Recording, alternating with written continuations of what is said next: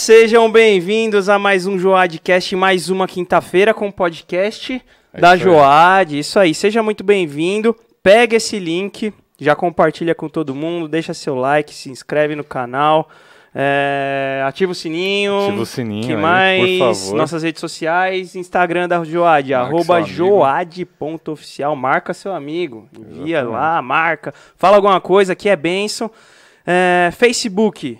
Como que a gente tá? Joad Ipiranga. Joade Ipiranga. No Facebook. Joad O link é joad.oficial. Spotify, estamos lá também. Você procura por Joad. Você vai conseguir encontrar as nossas playlists, os hinos que nós ouvimos e tudo mais. É, podcast estará amanhã. No Spotify. episódio no Spotify. A partir logo. das 8 horas. Exatamente. Como que Eita. você encontra a gente lá? Joadcast. Joadcast. Mas colocar Joade, Também Vai achar. Também lá. vai achar. Não tem muita Joad lá no podcast, no, no Spotify não, viu? Então, se você jogar, você vai encontrar. E além desse episódio, você encontra muitos outros conteúdos. completamos ali, né? quase um ano, né? Já. Ou já passou já de um passou ano. de um ano, já passou de um ano, né? A Exatamente. gente não consegue manter uma sequência aí direta, né? A gente É. trabalha em temporadas, mas completamos um ano de podcast. Então, não deixa de conferir todo o conteúdo que tem lá. Se você precisar de alguma coisa, você pode nos conhecer. Onde, César? Onde nós ficamos? Na Assembleia de Deus, Ministério no Ipiranga, na Avenida Doutor Ricardo Jafé, número 214, presidida pelo nosso pastor Alcides Fávaro. Grande abraço para ele. E os pastores é, Nequinho, né? Como a gente chama carinhosamente. Pastor Manuel, Pastor Manuel, Pastor Nequinho e o Pastor Sebastião, né? Que Deus abençoe. E é isso. Os nossos líderes também, né? não podemos esquecer de mencionar, Jussão, Marcelo e o Pedro. Nós agradecemos a confiança e que Deus continue abençoando todos vocês. Isso aí, um abraço para todos os nossos líderes. Se precisar de alguma coisa também, manda uma mensagem lá nas nossas redes sociais. Se precisar de, oração. de um conselho, oração, pode. O Pedro está pronto para te responder lá. Isso aí, não deixa de conferir. Meu nome é André, estou hoje com O César, da Hora, Prazer, mais uma vez. Estamos aqui. Muito prazer estar, Tô uma te- honra. A gente César. ajudar aqui. Isso aí, vamos É, conversar o hoje, André é o né? âncora principal aqui, eu tô só. Ah. Eu tô só na carona. Não, aqui todo mundo é, é igual, isso aí. Vamos é lá. igual, vai ser maior. Cezão, vou te dar a honra. Vamos apresentar nosso convidado Amém. da noite. Vamos lá, hoje está conosco o nosso pastor, pastor Antoniel, é o nosso líder da Cojade. Paz do Senhor, pastor, tudo bem? Maravilha. Paz Daqui a pouco a Senhor, gente explica o que é pastor. isso aí, o que é Cojade, na verdade. Aí, seja muito bem-vindo, pastor. Uma alegria, uma honra receber o senhor aqui para a gente conversar um pouco. E Foi difícil agendar com ele, viu, André? Que o homem é importante aqui. É, É, uma agenda, difícil, agenda disputada. Tá tudo bem, né? Tá tudo Tá bem. Desde o ano passado a gente tentou. Mas graças a Deus o pastor tá aqui, né? Assim eu fico envergonhado, né? Fico até envergonhado. Primeiro que tô num lugar chique demais aqui. Imagina. Cheguei aqui no- nos estúdios, né? Nos estúdios da Joadcast. O negócio aqui tá é um outro nível, né? Tô me sentindo aqui super importante. É, tá com o César aqui, com o André, é uma, uma coisa também espetacular. Tô muito honrado de estar aqui com vocês. Uma alegria. É, demorou, mas deu certo. Graças a Deus. Não, mas demorou, é, mas assim, não é que o senhor, tipo assim, não quero porque não quero, que o senhor tem muitos É, compromissos, né? Trabalho, e o que a gente vai falar aqui sobre o que o pastor cuida no nosso ministério é algo que exige muito tempo, né, pastor? Exige. Também, deixa eu já falar logo direto e reto, né? Quem, quem não está estudando aí, fazendo faculdade, procure fazer enquanto é jovem, porque quando fica tiozinho igual eu, inventa de, de entrar na faculdade, você arruma um outro problemão, e o que o tempo que já não tinha piora. A minha situação hoje tá dentro disso daí também, né? O senhor tá fazendo Tô qual curso, fazendo psicologia, Psicologia. psicologia. Tô no Olha. quarto ano, e aí o negócio tá, como diriam os meus parentes mineiros, tá arrochado, rapaz. E aí o, tempo piorou pro meu lado, mas... Aqui deu certo hoje, tô super feliz, tô felizão Amém. aqui. Graças felizão a aqui. Deus. Graças a Amém. Deus. E aí, pastor, a gente gostaria de aproveitar aqui antes de entrar no, no papo da, sobre a Cojade e, e tudo mais. Eu acho que assim, o irmão, acho que nem todo mundo que acompanha aqui o podcast Podcast. conhece muito ali do. Mas quem é o Antoniel, né? Sim. A gente vê o, o irmão ali nos trabalhos da Cojade, vê o, nos cultos, né? E a gente gostaria que o senhor se apresentasse aí um pouquinho pra gente, quem é o Antoniel, se quiser contar um pouco da trajetória ministerial também, falar sobre família, enfim, esse, esse momento é do senhor pra se apresentar aí pra gente também, É, né? exatamente. Porque a gente também. É, porque o a pastor... gente tá lá na sede, é, né? É, e o pastor Antoniel, ele, a gente vai explicar o que, que é a COJAD, né? O que significa isso, mas o pastor Antoniel também é o nosso líder, né? Sim. É um dos nossos líderes. Então, é importante essa introdução sobre o senhor. Oh, legal, legal. Mas importante ainda que eu vou fazer agora, eu quero mandar um abraço ao nosso pastor presidente, Amém. Alcides Fávaro. A liderança também da Joad, né? O Gilson, a gente chama ele de Gilson, porque também o homem tá do meu nível para mais, né? É, o Gilson, também o Marcelo, são Amém. pessoas que a gente tem muita admiração. E os pastores da sede lá, né? Já foi citado aqui o pastor Manuel, o pastor Sebastião, então um grande abraço a todos. E o Pedro Maza também, o Matheus que ficou ali no, no comando dos convites. Isso aí. Deu certo. Mas então, esse preciso deixar esse abraço aí a todos. Amém. Mas, amados, falar do, do, do, do tiozinho aqui. É, então, é a- primeira visão, né? Em alguns momentos de, de olhar para mim ali, do, do cara, às vezes no púlpito ou nos lugares clássicos, às vezes eu faço uma figura bem séria, né? A gente tem que entender locais e lugares, mas gosto de, de, de zoar também, no sentido de dar risada, rir alto quando é necessário. então, gosto também de, de, de ser bastante divertido. Mas como pessoa, nasci aqui em São Paulo, então sou da capital, mas com seis anos fui lá para Minas Gerais, lá onde região que o Jane está, bem próximo, fui lá para Jequitinhonha, minha família mudou para lá, minha mãe mineira, e ficamos lá até meus 14 anos, voltamos para São Paulo de novo, e aí ficamos até aqui, né? É, quando nós voltamos de Minas para cá, voltamos para o Ipiranga, de onde a gente tinha saído também. Então, ipiranguense desde que nasci, com essa pausa de oito anos para Minas Gerais, lá não tinha Ipiranga na época, voltamos para cá. Então, minha, minha fase assim de. Vocês estão muito jovem ainda, né? Eu já tô com passei dos 40 e alguma coisa, mas essa fase Tá mais crítica da vida, assim, de, de de repente olhar muito para fora, flertar com, com o mundo, querer desviar, é, acho que aí dos 15 aos, aos 20 é uma fase muito crítica para mim. É, então eu ficava muito flertando lá fora, fazendo o, o que não seria aceitável. Mas aí com 20 anos eu me firmo de fato, eu casei, aí foi uma definição na minha vida muito forte, assim. É, então dessa fase de 20 anos para cá, onde eu aprofundo minha vivência no evangelho por decisão, né? É, então aprofundo isso e, e começo aquela coisa clássica de deixar de molecagem, vamos agora ajudar os pastores e Legal. tal. Uhum. Então nessa mesma fase, aí já começaram, é, tipo assim, terceiro líder de jovem, bem nessa fase, eu acabei de casar, aí fui batizado com o Espírito Santo, Ah, na, na nossa catedral, na vigília de sexta-feira, então é, tem essa, forte, essa essa. marca abençoada também. Então vai, vai caminhando aí. Envolvimento com, com a atividade da igreja, disponibilidade. Uhum. Não que eu não fizesse antes, mas era do lado do, do, do jovem bagunceiro, jovem zoeiro, dava Uhum. trabalho, é, bagunçava o grupo inteiro. e Eram essas, essas minhas E marcas. parece ali. que os líderes, a maioria dos líderes, né, eles eram mais ativos, digamos o assim. líder tem que quando era, influenciar, parece, né? A maioria que Tem o que agitar o governo, é, negócio ali. Era aqueles que agitavam mas o movimento todo ali. Você vê que é uma. Parece que faz parte, talvez. Como pode dizer? A Da característica? né? De uma acho- característica. acho que Esse é um problema sério, de fato, que está sendo colocado aqui, mas faz parte da minha história também. Mu- Rapaz, dei muita dor de cabeça para líder jovem, sinceramente. Por isso que hoje eu sou bem tranquilo e consigo lidar bem com algumas pressões, porque eu já perturbei vida de líder jovem que não foi brincadeira, meu. Então, acho que agora faz parte pagar um pouco disso, né? Fiquei careca de tanto. nunca deixei de lidar com o jovem. Então, é, faz parte disso. Mas na- nessa minha trajetória de envolver mesmo com a, com a obra de Deus, aí, aí fui aprofundando bastante. Aí é aquela história, aqueles pastores chegavam e, e via. Então, assim, dá para citar nomes, pastor Leomar, tem uma importância muito grande na minha Leomar. vida. Pastor Antônio Alves, que hoje não está no, no Ipiranga também, foi o cara que ah, botou para fazer abertura de escola dominical. né? Esse, esse jovem aí fala bem, ou- estuda.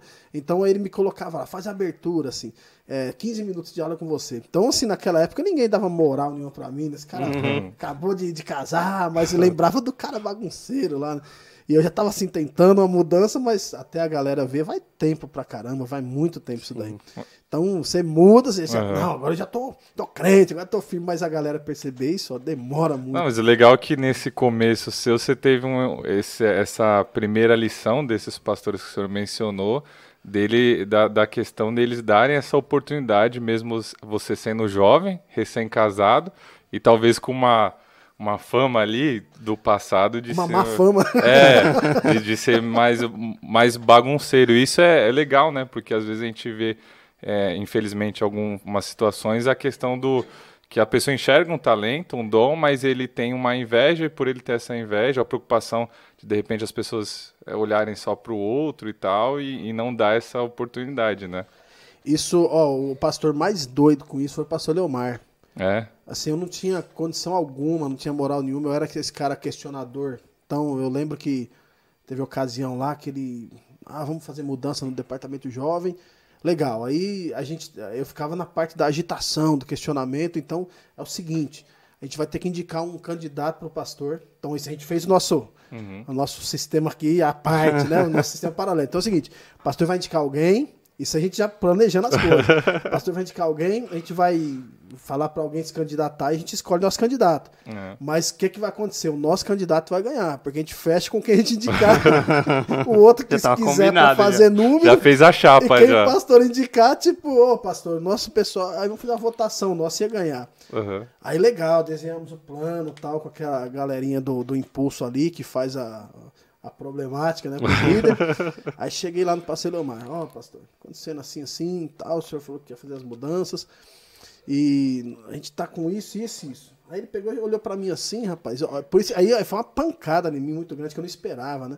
A pastor Leomar falou assim: deixa de besteira, rapaz. Quem vai ser o líder é você. Aí me quebrou, porque primeiro eu não tava como candidato a nada. Eu era o cara que ia apresentar alguém, a gente já tinha Aham. preparado o nosso candidato. Então, assim, eu não tava, não tinha vontade naquele momento, não tinha moral, assim, na minha cabeça.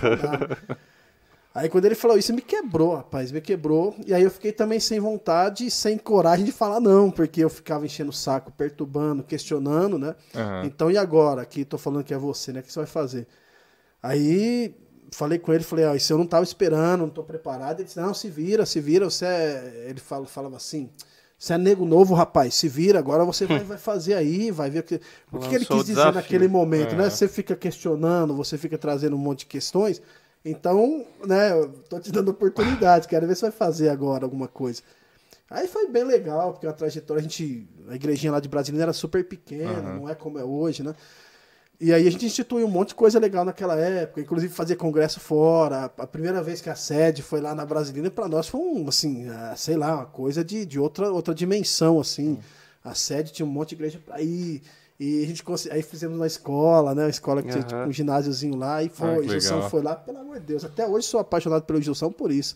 Naquela época o cara foi lá, levar a mocidade, cantou, cantou Agnus Dei lá, isso aí marcou pra gente, cara, marcou. Então tem todo esse começo de história aí, né? E aí eu engatei no ministério, nunca mais parei. E aí sempre trabalhando com jovem. Então, rapaz, eu nunca saí de liderança jovem. Aham. Nunca saí. Aham. É, então, assim, pensar em uma liderança local, lá em Vila Brasilina. Então, sempre. Então, segundo líder, até esse momento que o pastor Leomar falou: não, vai ser com você. A gente conseguiu estabelecer uma nova marca porque fez coisas que não tinha ali, né? A gente não tinha nem congresso, na realidade. O culto de jovem era aos domingos, quando uma vez por mês. Então, não, vamos ter culto de jovem. A gente não falava com as igrejas da região, não tinha setor naquela época também. Uhum. E a gente era muito fechado lá. E aí eu falei, pô, você tem que ter relacionamento, né? Tem que conhecer a liderança Sim. aqui. Aí comecei a fazer esse, esse network Trocar todo, ideia também, né? né? Relacionamento, conhecer gente, ir nas outras igrejas. Ó, né? Estamos aqui, né? Brasilina. Era aquela igreja mais feia do bairro, mas estamos aqui. A gente lá. existe e tal. né? Fazer um barulho, Ó, né? A igreja é importante porque a mãe do pastor presidente congrega lá. né? A vida É o merchan, né? Ah, É o argumento. merchan. tem essa, a irmã dele, meu marido congregava lá. Então, assim, a gente tinha o nosso álibi também. Ah, não, a igreja e tal. E legal, a gente começou a fazer amizade, conhecer as igrejas, aí criou uma rede de relacionamentos. É, aí depois começou, avançando o tempo, mas voltando, começou um papo de cojade, que para nós naquela época, o que, que é isso, né? Legal, era o pastor Carlos Tonski avisando lá para uma igreja próxima de nós, que era mais referência, Aham. né? Ó, precisa juntar as igrejas aí para trazer na sede, nos cultos que está tendo aqui. A gente nem sabia o que era isso, aí foram avisar lá, saiu um líder lá da região, porque não tinha setor, não tinha nada.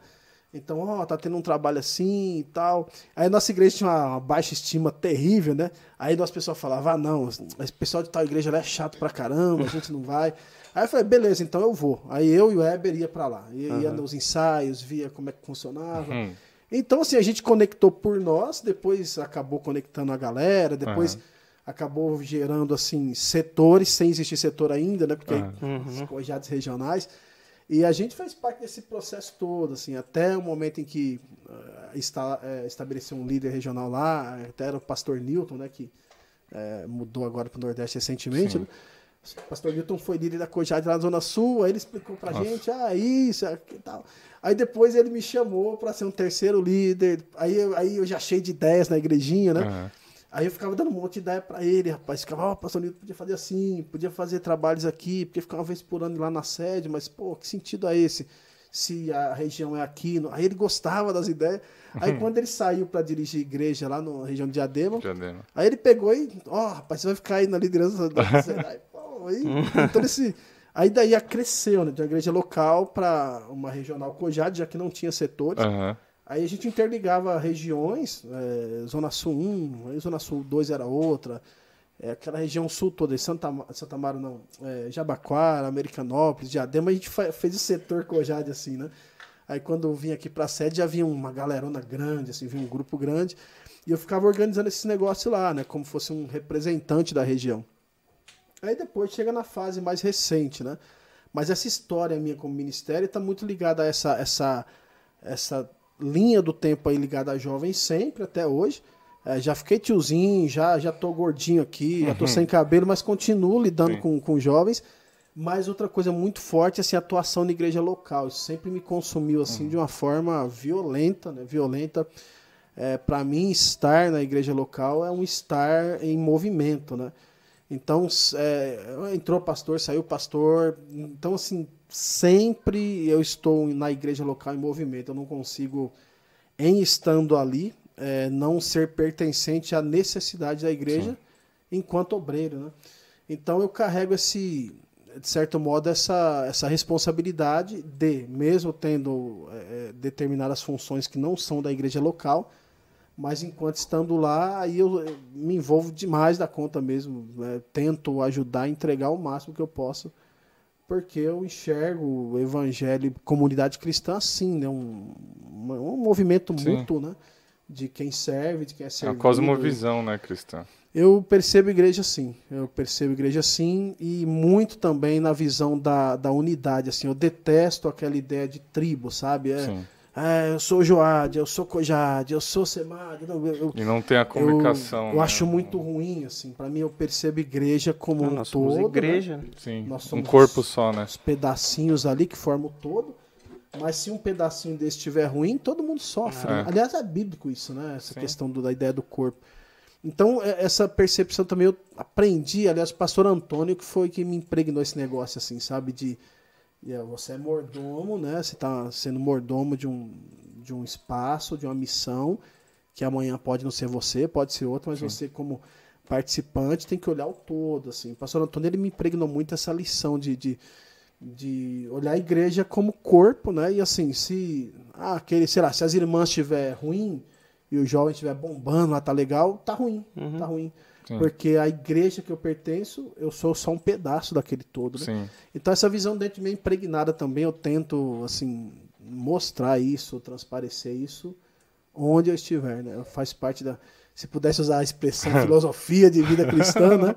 Isso está enraizado em mim no meu DNA, essa ideia de igreja como um todo e não como tribo, né? A ideia de, Sim. de reino agregado mesmo. Mas, pastor, é, pegando aqui um gancho do que o senhor falou, eu achei interessante que o senhor deu um resumo aí até, é, até de coisas que você fez quando era líder, porque assim, hoje o senhor é, a gente vai entrar um pouco mais, mas o senhor é líder ou pastor de líderes de jovens. Eu, eu pelo menos enxergo assim, eu César, eu enxergo assim. E, e do Ministério do Ipiranga, o campo inteiro. Só que é interessante, o André, que ele começou, ele falou, não estava preparado com o Leomar, chamou. Aí a minha dúvida é, porque assim, eh, você comentou de vários insights que você teve, de fazer um movimento ali, que a igreja era um pouco menor, talvez não era tão vistosa, mas fazia ali, tipo assim, algumas, tipo umas publicações, né, seriam hoje para as pessoas verem e conhecerem. E aí o senhor fez desenvolveu outros trabalhos, o senhor até falou do, do, do estádio, eu ia falar estádio, ó, da quadra que o Jussão foi, mas assim, o senhor falou que não estava preparado. Como que foi essa questão de preparo? Como que o senhor se preparou para ter essa, esses ensaios, essa visão, essa cosmovisão cristã que o senhor falou de, de unidade, de não ser uma igreja é, separada com muros por departamentos, né? Porque ainda que a igreja tenha os seus departamentos, mas eles não são muros. Eles são simplesmente é, faixa etárias de, de trabalhos com objetivos para aquela faixa etária ali, mas é um corpo só. Né? Perfeito. Então, assim, o senhor falou que não estava preparado. Aí, assim, o senhor falando tudo, assim, é uma. É um. Como pode dizer? É uma evolução, né? Se eu posso usar esse termo. Como que o senhor se preparou desse, a partir do, do ponto zero? Você líder e eu não estou preparado. Como que o senhor se preparou? Então, é, isso é muito louco, né? Porque hoje, né, qualquer perspectiva de liderança, a gente vai trabalhar na, na, na perspectiva de incentivo a aprendizado, a uhum. estudo, a preparo. É, qualquer líder hoje que lidera, principalmente no meu caso, nesse tempo, né, isso eu sempre falo isso muito claro, é uma missão de um tempo. Uhum. Eu posso estar à frente da Cojade por um ano ou por dez, quem sabe isso é Deus e o pastor presidente. Sim. Mas nesse tempo, a visão de liderança é clara, você tem que instituir formação de líderes, incentivar e algo do tipo. Isso é um ponto primordial. Mas quando você olha para trás e eu comparando a minha vida, é, nesse tempo, é, o que, que você tem na mão? Você tem, primeiro, né, um pastor maluco que fala tá contigo e ele coloca o nome dele também em jogo uhum. ali, porque se eu faço muita bagunça ou dá tudo muito ruim, ah, o pastor Delmar sabia que o rapaz não É, o pastor não orou, por exemplo. É, é. bem isso, é. né? Então, então você tem alguém que acredita, uhum. aí você tem alguém que é o questionador, que fica perturbando, mas ao mesmo tempo está em todas. Então, eu parto desse princípio também. É, pra, nas minhas avaliações de, de, ponto de vista de pessoas, é quando, ah, essa pessoa não pode e tal. Eu sempre vou avaliar qual o nível de intensidade da pessoa naquilo que ele está participando, mesmo que ele esteja fora das regras. Mas se ele está de cabeça ali, ele gosta daquele espaço, daquele ambiente. Eu era esse camarada. Então, quando está comigo a responsabilidade, é aquela ideia de se preparar fazendo. Uhum. Porque não tínhamos naquela época o WhatsApp, não tinha inter... a internet, tá, era muito recente assim. Que ano que era só pra Isso gente... eu tô falando de 2000 para 2001. É. Eu lembro o que YouTube foi depois. Foi né? depois, né? Bem depois. É, se você pegar no, 90, eu tava no escritório trabalhando nessa época. Eu lembro que eu tinha internet no escritório, uhum. 95, 96, era é para um público muito pequeno, uhum. é, computador, tela de tubo ainda é. e tal. Então, assim, ter internet em casa era não existia. É, é, isso aqui, né, que a gente tem lá, o Android, OS hoje, isso é 2007, 2008, é. né? Então não tinha nada disso. Então, assim, minha rede de contato. É, então percebi, bom, nós estamos ilhados, eu não sei nada de liderança, mas eu sei que eu preciso fazer relacionamentos, eu preciso orar pra caramba. Então, assim, eu parti desse princípio, ah, legal, eu sou, já sou batizado com o Espírito Santo, então, muito recente também, era tudo muito novo para mim. Então, eu parti desse princípio, eu preciso orar demais, eu preciso jejuar muito. Foi, foi tudo estilo Assembleia de Deus antiga, assim, uhum. na raça, sem preparo, vai fazendo, vai crescendo. É, eu lembro que eu ficava, assim, tranquilamente, é, dois dias jejuando, por exemplo. Então, assim, eu vinha para vigília aqui, geralmente eu acho que eu. Deixa eu lembrar aqui. Eu, eu, eu, acho que eu tomava café na quinta e depois ia tomar café no sábado de novo. Então fazia isso com a boa resistência. Tanto é que até hoje, assim, se eu almoçar assim, é, é, meio-dia ou se eu almoçar às seis horas da tarde, eu não, não sinto um pingo de diferença. Assim, eu consigo resistir bem esse processo de longo tempo sem comer. Uhum. Mas assim, faz muito tempo que eu não faço isso, né? Nunca mais fiz, na realidade. Mas assim, eu, eu parti desse princípio. Eu preciso orar muito, preciso jejuar muito e preciso correr atrás de relacionamentos, assim. Preciso uhum. conhecer líderes, pastores. É o famoso network. Bem né, isso, só que eu comecei assim, conosco, assim. Uhum. Então eu preciso conhecer quem que é as igrejas aqui do lado. Não tinha como você ficar no WhatsApp conhecendo, ah, quem que é pastor tal? Não tinha setor, assim. Então era tudo muito individual mesmo, né? Então, assim, foi fazendo, aprendendo, errando, acertando, acertando, errando, e na minha história construiu assim, estilo Assembleia de Deus antiga mesmo, com pouco preparo e muita raça e uma boa dose de oração e jejum. Uh, depois, quando você né, vem para épocas atuais, a gente tem muito recurso, né? A gente tem muita tecnologia, muita contato, né? Com comunicação fácil toda hora. Talvez falte hoje oração e jejum. Acredito uhum. que hoje nós temos assim muito preparo, ou talvez de tanto preparo que tem que a gente não busca também, né? A base, né? Hoje você tem curso de graça, curso pago, você tem workshop de, de liderança, é, teologia, de tudo quanto há, que acho que às vezes até cansa um pouco, tem tanta opção que você. Ah, não dá para fazer, tô sem tempo e tal naquela época era muito na raça, assim. Então, as leituras, livro de liderança, tava tá, precisando ler, como é que como é que é, né? Porque não tinha você ficar no YouTube procurando referência, não tinha isso, né? Então, vamos buscar quem que é líder e tal. Então, fui fazendo desse sistema assim, é, porque, das coisas que eu questionava, uhum. eu tentava pôr para fora, igual, ah, por que, que a gente não, não faz acampamento? Então, precisa fazer. É, por que, que a gente não sai aqui dessa igrejinha, já que eu posso fazer lá fora, então tem que fazer. Uhum. E não tinha grana, não tinha nada, né? Era muito difícil. E eu sempre fui uma pessoa assim, é, pedir para questões da igreja, eu não tenho um pingo de vergonha. Pedir para mim, eu morro de vergonha. Eu sou super vergonhoso pedir algo para mim assim. Uhum. Mas como era para a igreja, para o departamento, então desde aquela época Aí eu trazia plano pessoal, ó, seguinte, precisa alugar um som, precisa alugar uma escola, e todo mundo muito pobre, ninguém uhum. tinha, era muito difícil, ninguém tinha carro ali na Brasília, acho que dois jovens tinham carro só, mas com poder de união dá para fazer, né? Sim, Aí dúvida. desde aquela época, onde dividia, ah, quanto ficava alugado da escola, sei lá, acho que era 150 reais por dia, assim. Uhum. Meu, que pode dar 5 reais, pode dar 10, assim. Então, desde aquela época. E agora, para guardar o som? Montamos no, na escola quinta-feira, vai até domingo congresso. Ah, vamos trazer os moleques para dormir na escola para ser segurança. Assim. então o moleque ia segurar o quê? Não ia segurar nada, mas pegava os meninos lá, molecada de 12, 14, 16, colocava 15 moleques dentro da escola, num frio, meu, era julho. Uhum. Nosso congresso era julho. Frio terrível, aquele, aquela quadra lá aberta Aberto. por cima. Aí os caras dormiam enrolado no, no edredom, cobertor e no chãozão lá. Então, assim, foi construindo Uhum. E fazendo, aprendendo. E algumas boas doses de erro também, né? Normal. Mas a minha trajetória se desenha assim. Então, assim, de 2000 para cá são 20, 22 anos trabalhando com liderança jovem. Essa evolução se dá muito dessa maneira. Agora, na, nos últimos 10 anos, a comunicação aumentou muito, Sim. aí você passa a ter outras dimensões de liderança, mas ao mesmo tempo eu percebo isso, né? Às vezes parece que há uma certa dificuldade de, de alguns aproveitar isso que tem. Talvez porque nasceu já com isso na mão, ou está muito fácil. E aquilo que eu disse no começo, né? Acho que essa boa dose de jejum e oração hoje é um negócio bem mais difícil para todos nós. Eu digo para mim próprio, essa você está com excesso de coisas, né? Uhum. Você não é um robô que consegue passar 24 horas produzindo tudo, fazendo tudo. Então a gente peca na, na parte talvez principal, que é jejum e oração do meu ponto de vista. Então o Antoniel de hoje não consegue jejuar dois dias nem a pau, não consigo.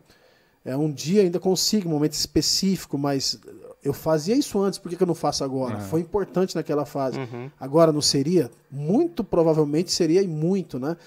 Mas eu já não faço. Uhum. Então acho que essa, essa evolução né, de 20 anos para cá, 22 anos, em um lado tem uma grande evolução, mas a gente percebe coisas boas que poderia continuar e não continua, né? É, e, e na questão dessa, por exemplo, essas doses de erros que o senhor comentou, que o senhor até eh, disse, né, que hoje talvez o, a dose de erro seja é, a falta de jejum e oração, que eu concordo plenamente. Por exemplo, a, quais erros que. Não sei se eu posso polemizar aqui, não, né? pode, Não sei se eu posso se não der pra responder, eu me calo. É... Eu chamo o Pedrão pra responder. Não sei. Não, por... o André, não se vira. É, tipo, quais erros, assim, na, como, como essas doses de erros que o senhor falou dos trabalhos, assim, quais foram essas doses de erros, assim, que, pelo que o senhor falou, no passado talvez tinha mais jejum e oração. O que, que talvez faltou no passado que seria ali um fechar um ciclo talvez você fala, não, não dizer isso, né? Tipo, dose de erros, assim. Qual que seria o excesso da época?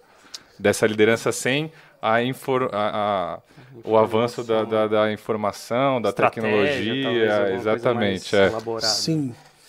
É, se eu viajar um pouquinho, me, me chamem para a realidade de novo. Não, tá? eu tô aqui eu, pegando só os... Quando o papo tá bom, eu começo a conversar muito fácil, assim, a ideia vai ficando gostosa, eu é, converso muito fácil. Sim. Mas é, o que eu percebo, a história, hoje, 22 anos depois, é muito fácil de eu apontar. Sim. ah, sempre por É mim. que nem eu quando você vê os discípulos lá, né? Sim. olha, o Pedro Eu- negou eu- Jesus aqui. Quando eu tô e tal. pregando, eu gosto de usar esse negócio, né? A história agora já aconteceu. É. Então eu consigo, né, avaliar, Sim. Fazer um julgamento, às vezes até não tão legal assim, porque tá fácil agora, né? Uhum. Mas na hora vai ser os caras pra você ver, né? Vai Sim. passar aquilo que tá fazendo. Então, assim, eu sou muito cuidadoso no apontamento de antigo versus atual. assim. Uhum. Até com pastores nossos. A gente fez muita entrevista com a Cojade, com pastores que construíram nossa história, né? Sim. Às vezes eles falavam isso, né? "Ah, a gente foi tão rígido nisso aqui, e, poxa, né? Não precisava ser assim. Mas na época eles estavam certos. Sim. Então, eu, eu tenho talvez assim, uma certa dificuldade de. É porque assim, é um tempo que você está construindo uma história. A- o contexto daquela época, a convicção sua é muito forte que é desse jeito. Sim. E aí alguns, eles, você pode ter um erro ali, você persistir nele, e aí se transformar a famosa burrice, né? Você, vai errando e continua no erro. E você pode perceber naquele momento que a história está sendo escrita e falar, não, poxa, isso aqui não foi legal, eu percebi que está errado e vou, não vou por esse caminho mais. Eu vou ser inteligente, né? Não dá para continuar. Mas olhando hoje, apontar isso fica fácil. Mas, é, então assim, se fosse fazer essa, essa comparação de antigo versus atual, é, você teria que pegar pontos de hoje, que dá Sim. certo, né? Colocar lá atrás como um quebra-cabeça montadinho e falar, ah, que legal, isso com isso seria perfeito. Mas eu não consigo enxergar a história assim, né? Aham. Eu consigo enxergar a história em curso, em movimento e legal, aquele erro do passado. Se a pessoa insistiu, ele teve uma boa dose de vacilada, não deveria. Aham. Mas também é do ser humano isso, né? Tem pessoas que têm facilidade de, de se moldar, outras não, são mais rígidos, né? Outros percebem o erro com mais facilidade. é, primeiro, né, com seus próprios, eu gosto muito dessa Sim. ideia. eu- poxa, eu errei aqui, eu preciso pedir perdão pra você, pedir desculpa, ou falar com essa galera que, poxa, esse caminho não deu. É, eu sou responsável porque, sei lá, liderava, não, não foi legal esse caminho, e vou ter que refazer, ponto, tá tudo certo. Então, eu não tenho dificuldade de reconhecer esse negócio. Eu errei de fato e vamos fazer um outro caminho. Aí alguns vão achar legal, oh, que legal, tá certo. Outros vão falar, pá, não, vai, vai te criticar. Tá, tá certo, você tá na posição de liderança, de destaque, você vai tomar elogio e lenhada, Sim. isso faz parte do, do processo, né? Então, acho que essa é a visão que eu percebo, assim. A história, ela é em movimento, Uhum. não é tão legal eu fazer a- essa crítica do passado, que hoje é fácil Aham. fazer, mas é uma construção de pegar coisa do antes e do depois, colocar num quadradinho e falar, ah, isso com isso dá tudo muito certo, mas num tempo que não dá pra você fazer isso, porque você passou aquela fase aprendendo. Aham. Ah, e talvez a gente não sabe também se daria certo, porque assim, eu vejo que ao longo do tempo, não só a questão da informação mudou, mas as gerações de jovens, elas têm cada um, lógico, a gente tem as semelhanças, mas tem as suas peculiaridades também.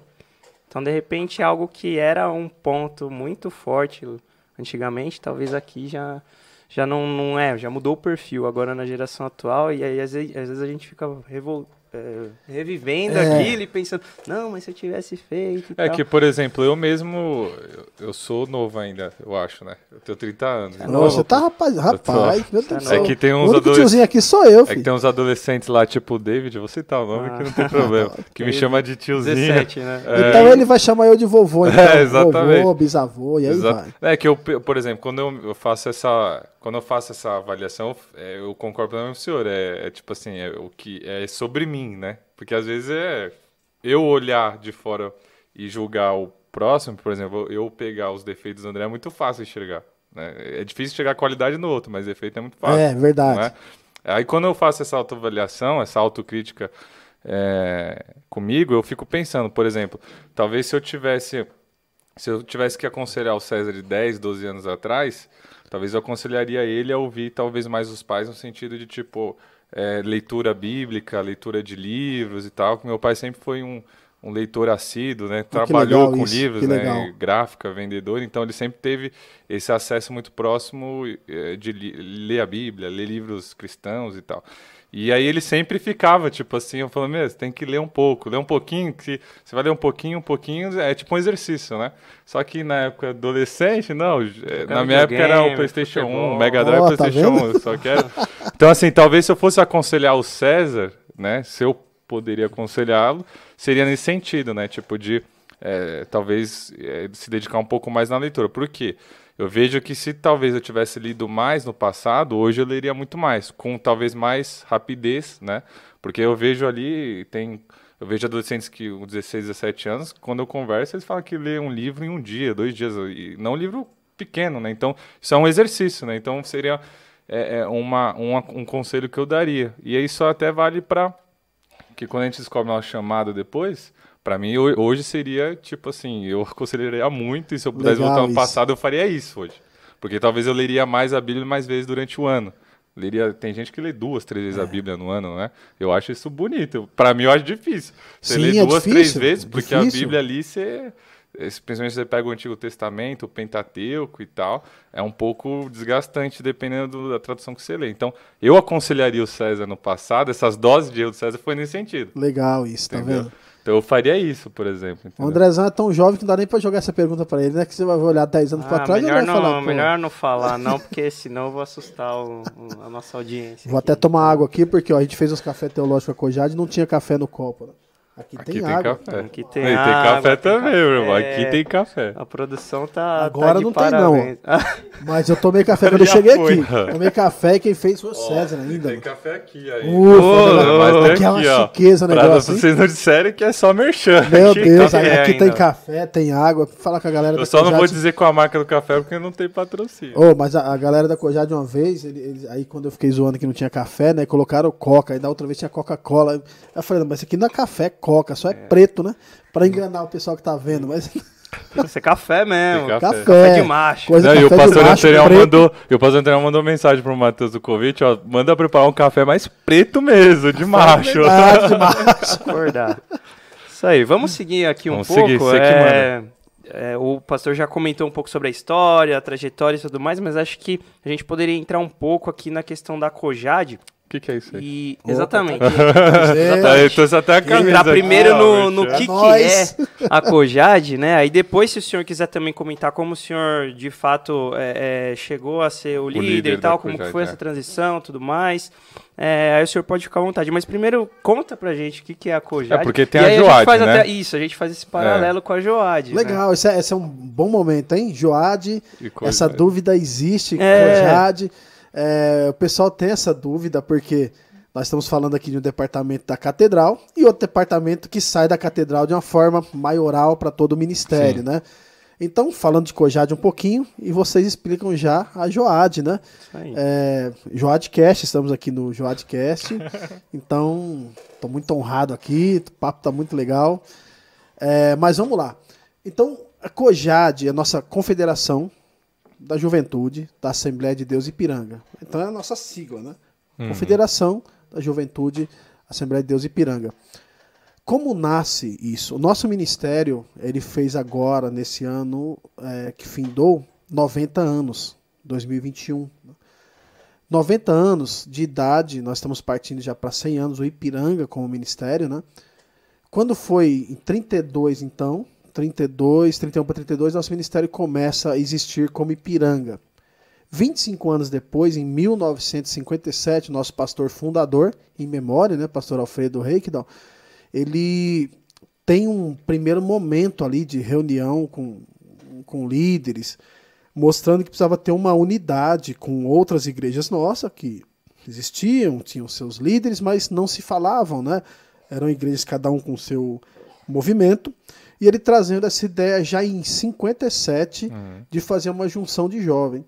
Esse nome Cojade parte do próprio pastor Alfredo. Então ele, ele traz naquela época, ó, precisa ter uma confederação de jovens, então precisa ter os líderes para fazer os movimentos aí.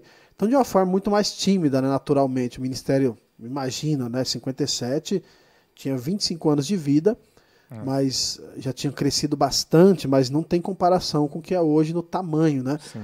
Então o pastor Alfredo está ali no, com 25 anos já de Ipiranga funcionando, cria a Cojade. Então a Cojade já tem também mais de 60 anos, já é uma senhora, Nossa, já, né? Já é uma senhora. Não é mais é? jovem, não. É, não é mais. A Cojade é uma senhora já. E eu sempre brinco, né? Porque alguns irmãos do interior às vezes falam o Cojade. Falam, não, a Cojade é uma senhora, é a Cojade, é. Né? que é a confederação, né? Então, É, nesse período, a Cojade não funcionou assim ininterruptamente, pelo contrário, a Cojade tem algumas pausas, né?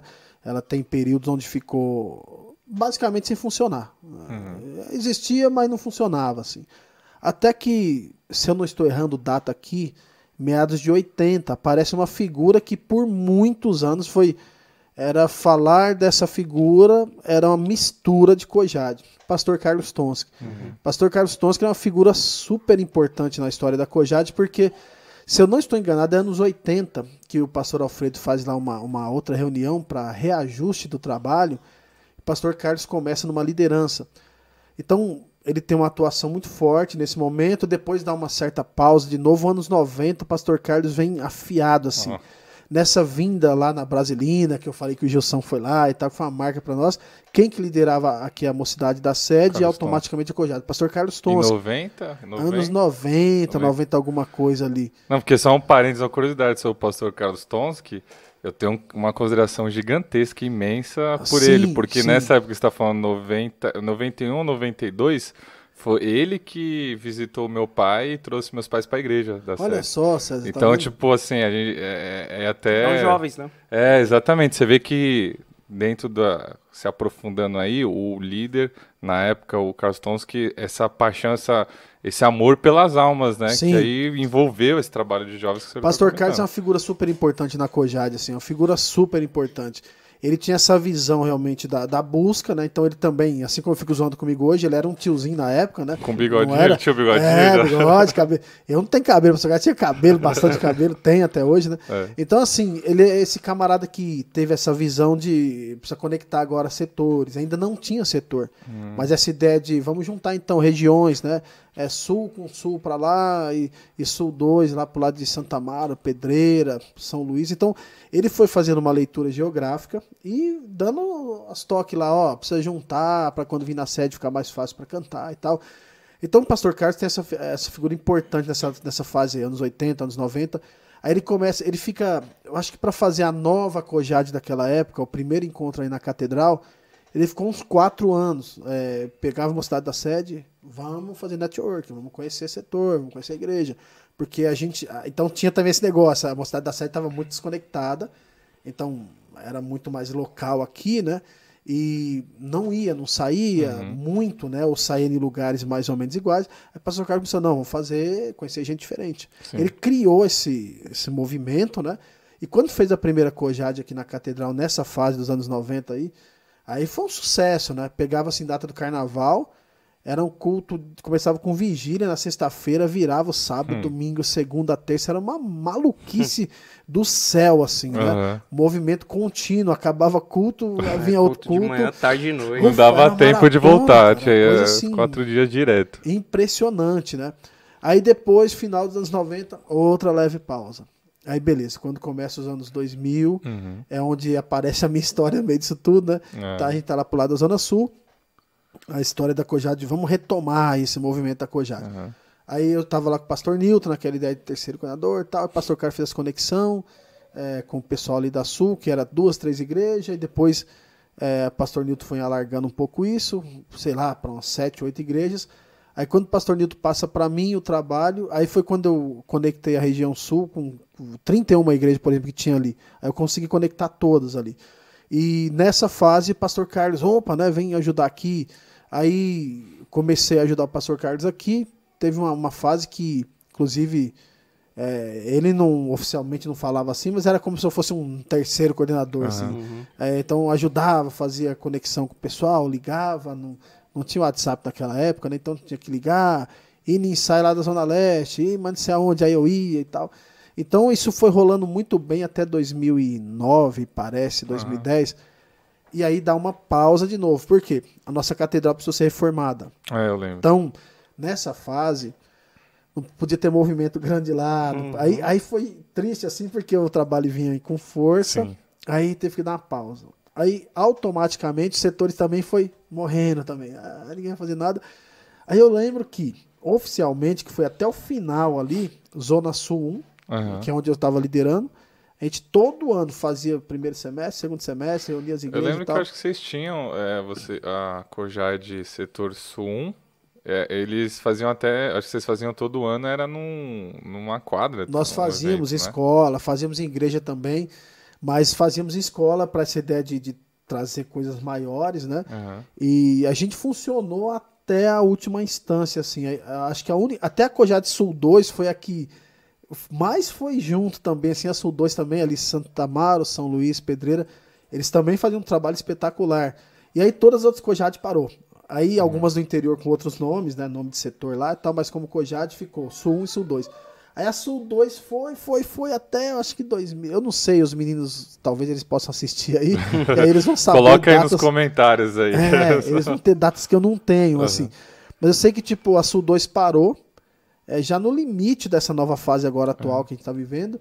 E a Cojade Sul 1 ainda continuou mais uns dois anos ainda fazendo, que eu tava na liderança ainda.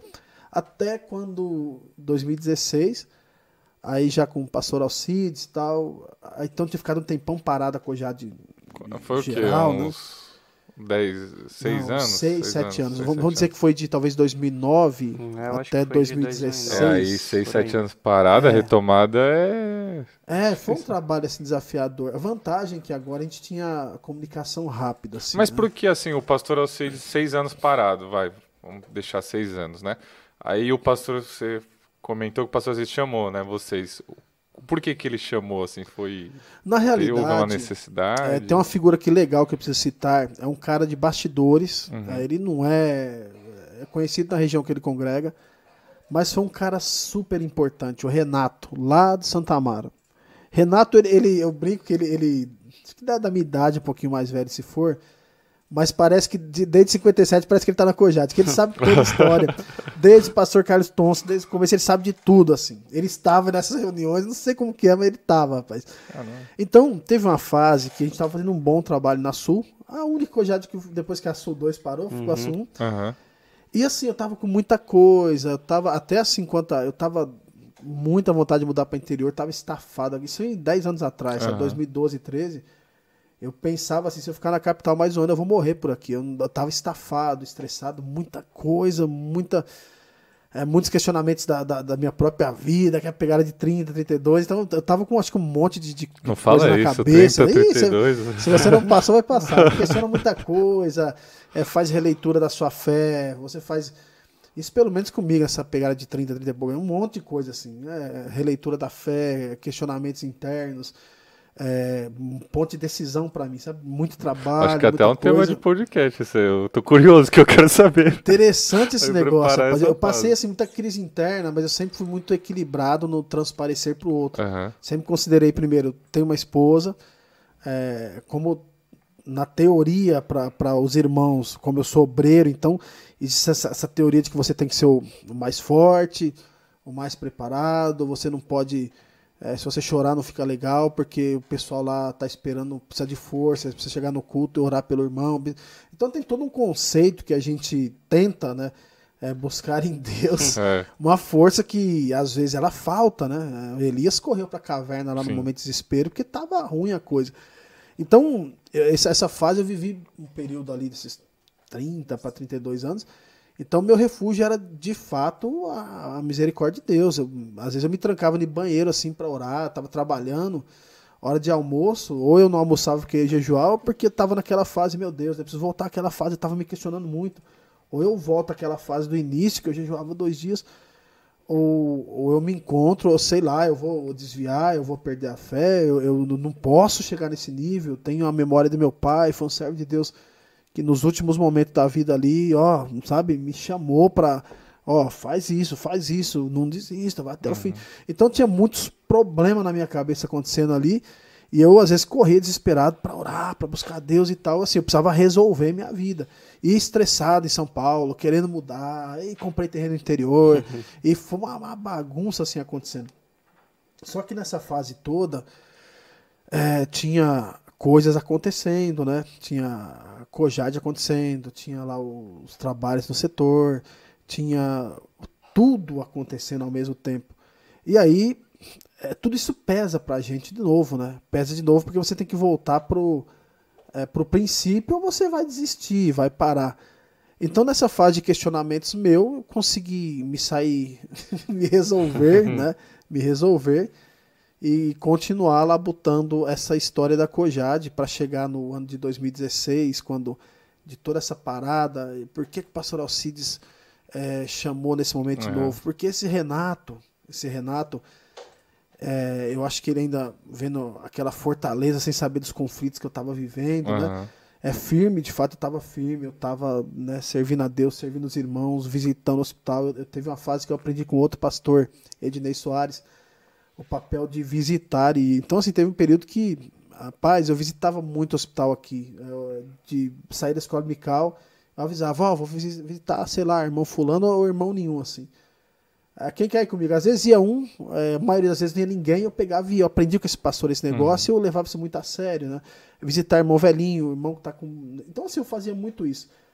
Aí o Renato, uma ocasião, não sabia quem era esse cara, não conhecia. Ele era, ele era um, sei lá, um cara que lutou muito pela Cojade. hoje ele ajuda a gente na Cojade de Relações Públicas, né? Uhum. Mas nunca foi uma figura que, ah, sabe, ganhou proeminência no ministério. Aí esse cara começou, Renato, começou a me ligar. Ô, oh, rapaz, preciso falar com você. Pô, tô com tanta coisa, né? E tal. Mas o que, que você precisa falar, meu irmão? Ô, oh, meu irmão, tô precisando falar com você sobre o Cojate. Fala, ah, irmão, tá funcionando aqui, a Cojate tá bem. Então, é só tá o irmão tá certo. funcionando. Só o irmão. E ele não sabia, né, os problemas que tava vivendo, aquela dificuldade.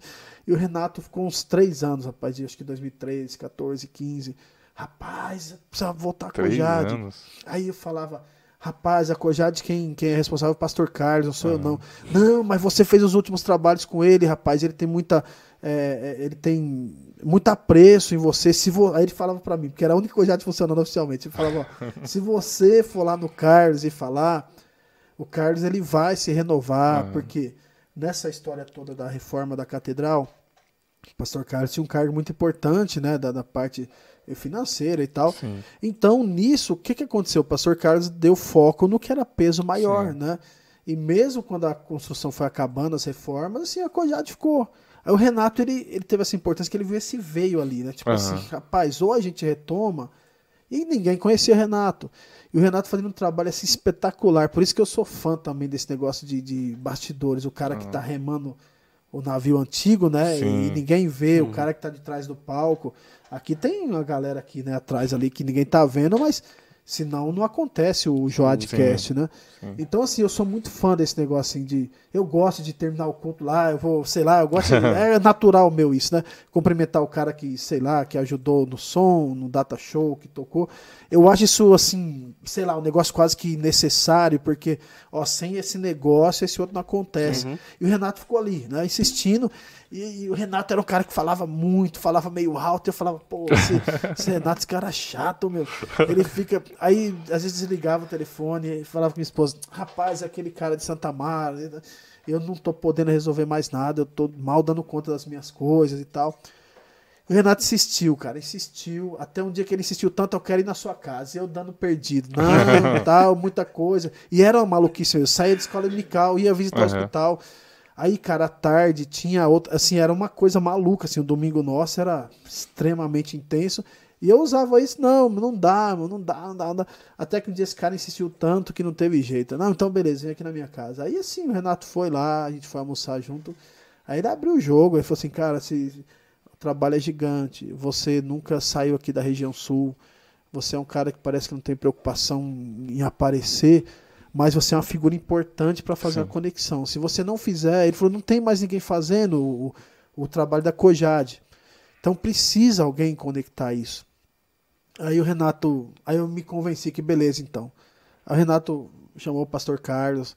Oh, ele chamava o cara de Carlão, né? Até que a gente achava esquisito, Pastor Carlos, é Pastor Carlos. e ele tinha mais intimidade, ah, oh, Carlão, ô oh, Carlão. Aí ele falou, ô oh, Carlão, ó, Rapaz, é o único cojade que todo ano o Antoniel vem cá, você assina a carta aqui, o pastor presidente assina para entregar para a turma aí do setor dele lá. É o único cojade funcionando. Então o Antoniel consegue ajudar porque assim, ele tá funcionando. Sim. Então assim, ele tá no movimento, né?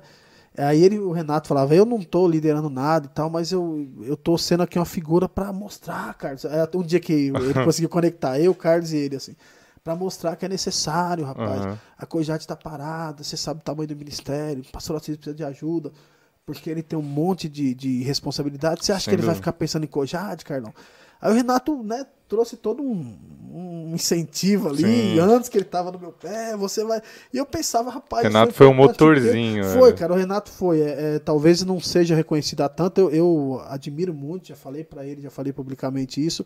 Hoje ele me ajuda na Cojade. E pra mim é um cara super importante por isso. Ele. É, é assim, ele, ele tem essa história que ninguém sabe, né, praticamente. Que, É, eu mesmo né, não sabia. Não, não é uma história assim que ganha cor, porque é o tal do bastidor, Sim. né? Mas aí, rapaz, o pastor Carlos se animou e beleza. Aí, pastor Carlos, eu não falava com o pastor Alcides, poxa, até é, acho que até 2016 eu sequer tinha cumprimentado o pastor Alcides, nunca tinha feito isso, né? E, então, em 2016, o pastor Carlos era a figura aqui para nós, figura master, né? Respeito, era o pastor Carlos. Aí ele foi lá, falou pro pastor Alcides, ó, nós vamos retomar a Cojade. Aí, natural, ele sempre foi um líder do trabalho. Aí o pastor Alcides falou, então, beleza, marca a reunião, né? e vamos retomar. Então, quer dizer, o pastor Alcides naquela postura, né, com tantas responsabilidades, mas o braço ali, que era do departamento jovem geral, né, tava Sim. cuidando de outras coisas. Aí no dia que esse braço, que na, hora, na época era o pastor Carlos, falou, ó, vamos retomar, vamos retomar. Aí, beleza, foi meu papel, ajudar no Carlos a conectar a galera, né, que era a época Uhum. do- dos contatos. Aí, É, aí essa retomada, né? Que eu acho que é a dificuldade, seis anos. Aí da inércia ali. né? Nossa, rapaz. É, aí tem aquela assim, ah, vou retomar. O povo se acostuma a não voltar. ter, né? É, porque uma coisa é quando você tá desenvolvendo trabalho e aí é, ele tá em andamento e aí você vai puxando. Outra coisa é quando todo mundo parou.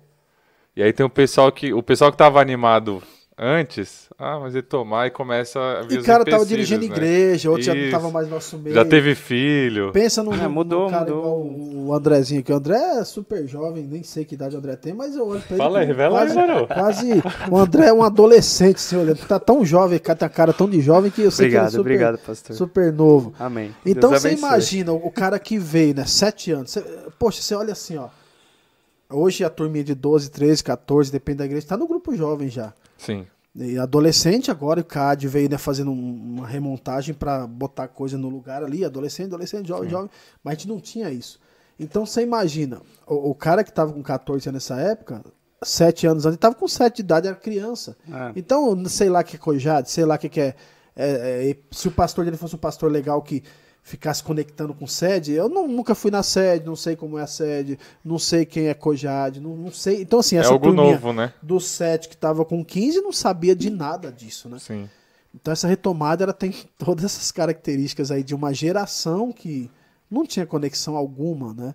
E alguns mais velhos como a gente, às vezes estava dirigindo igreja, o cara estava com outra cabeça, né? Focado numa congregação. Exatamente. Então, é uma retomada assim desafiadora. Aí meu papel foi, pastor Carlos era autoridade, tinha o nome, Aham. credibilidade, né?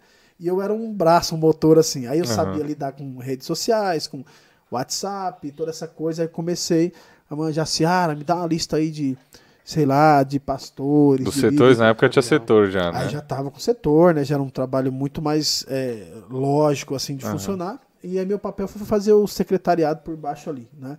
Aí a irmã Jaciara me passava contatos. Ó, dia tal, vai ter uma reunião aqui na sede e tal.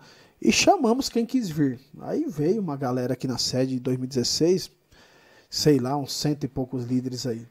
Pastor Alcides veio também, Aham. Pastor Carlos. Aí naquela ocasião foi feita uma, uma reunião, né? Fez a ata e tal. O pastor Alcides né, vaticinou, o pastor Carlos na liderança, o Montaniel vai ajudá-lo como segundo. E aí essa, essa fase atual da Cojade, essa a retomada da fase moderna, né, de- dessa época atual, começa em 16. De 16 para 17 foram, acho que a gente ficou quase um ano fazendo. Aí beleza, ok, Cojade voltou, Sim. é, tem uma liderança ali e tal, mas não funcionando, né? Aí começou, bastidores, né? É, setor, é o pessoal que não, é, minha, minha Cojade chama, sei lá, um nome X, né, do setor. Isso foi uma outra bucha, assim, que lá na frente, né, Deus. Deus foi dando vitória até conseguir convencer. Foi um outro processo. Porque você vai lidando com pessoas, né? É, Pessoas, pessoas difíceis. Personalidades. Isso, exatamente. É o camarada que foi colocado líder, não sabia o que era Cojade, então assim, Cojade pra mim é uma coisa que vem lá da sede, mas não é uma coisa que é minha aqui do setor. É. Então assim, a minha coisa de setor é, sei lá, é une não sei o que, não sei o que, é, é porque era união Ah. da mocidade, então isso pra ele era uma identidade, para os Aham. jovens dele, então assim, nós temos a identidade, o que que é Cojade? que, é que esse pessoal da sede está querendo Invadir colocar para nós aqui. Então essa resistência aconteceu um pouco depois, né? No começo ali, beleza, a gente conseguiu conectar algum- alguns que já eram mais favoráveis e tal. E começou, 2017 oficialmente. Então, um ano depois, quase, primeiro culto, aí o pastor Carlos montou a agenda, aí foi colocando a diretoria, né? Secretariado, tesouraria, aquela coisa toda. E foi funcionando, foi ganhando corpo, né? Foi ganhando cara e aí, sei lá, tinha começou com, sei lá, com uns 15 setores, depois foi para 20, é, 22.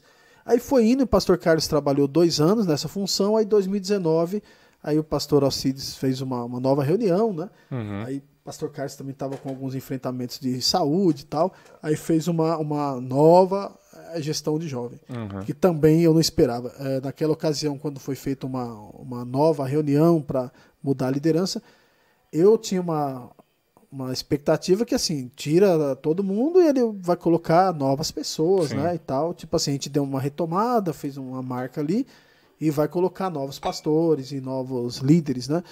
Mas aí não. Aí, no- na semana subsequente, o pastor Alcides chamou, ó, Montreux, você vai continuar o trabalho. Rapaz, eu tomei um susto, né? O mesmo susto da, do O pastor susto. Leomar. É, eu lembro, eu tava na, na mesa assim, pastor Alcides aí, né? Eu Aham. aqui. Aí eu suei, cara. Eu fiquei suando assim. eu- é porque eu. Aí assim, a minha cabeça tomou aquele chacoalhão, né? Eu Aí falei, foi lá "Opa, atrás, você Uma tomou. coisa é pastor Carlos tá falando tudo, né? É lógico, pastor Carlos era de uma outra geração, tinha muito choque com a geração atual, mas ele tinha a credibilidade, o nome, ele era a figura que, que É, fez foram décadas acontecer, ali, né? né, de trabalho Então, também. assim, toda a postura cojade é pastor Carlos, né? Aí eu pensava, poxa, primeiro, eu nunca congreguei na sede. Eu não, não sou conhecido, senão na Zona Sul, beleza. Zona Sul eu tinha. Era conhecido por todas e todas as igrejas ali. Mas é Zona Sul, né? O Ipiranga é, é uma sequência É Brasil, Zona né? Sul, né? É Brasil. Então eu pensava, primeiro, então, não, tenho esse nome, não tenho credibilidade, não tenho conhecimento pessoal. Eu não, não sou alguém que tem esse network todo ali na sede, conhece um monte de pastor. Eu conheço a turma da Zona Sul e ponto, né? Uhum. Eu conheço aqui, eu prego aqui, eu caminho aqui, vou no congresso aqui, aqui. Então, aí eu pensava, o negócio tomou uma proporção gigante. Então, eu não tenho esse tamanho, eu não tenho condição para isso, não tenho. E aí. Foi que nem beleza. Gideão. Bem assim. Aí o pastor Alcides também, na, naquela mesma ocasião, é, falou: ó, irmão vai ser indicado também ao, ao ministério, irmão presbítero, há 10 anos presbítero, pastor, tá bom. Ele falou assim: irmão vai precisar. É, irmão tem histórico. Aí perguntou as coisas da minha vida, família, o setor, o que a gente fazia. Ele falou assim: irmão, vou indicar o irmão, é, irmão vai precisar de mais autoridade ministerial, você vai lidar com pastores e tal. Aí foi mais uma bomba, assim, porque primeiro eu tava, eu tava, acho que 8, 9 anos como presbítero, né? Uhum.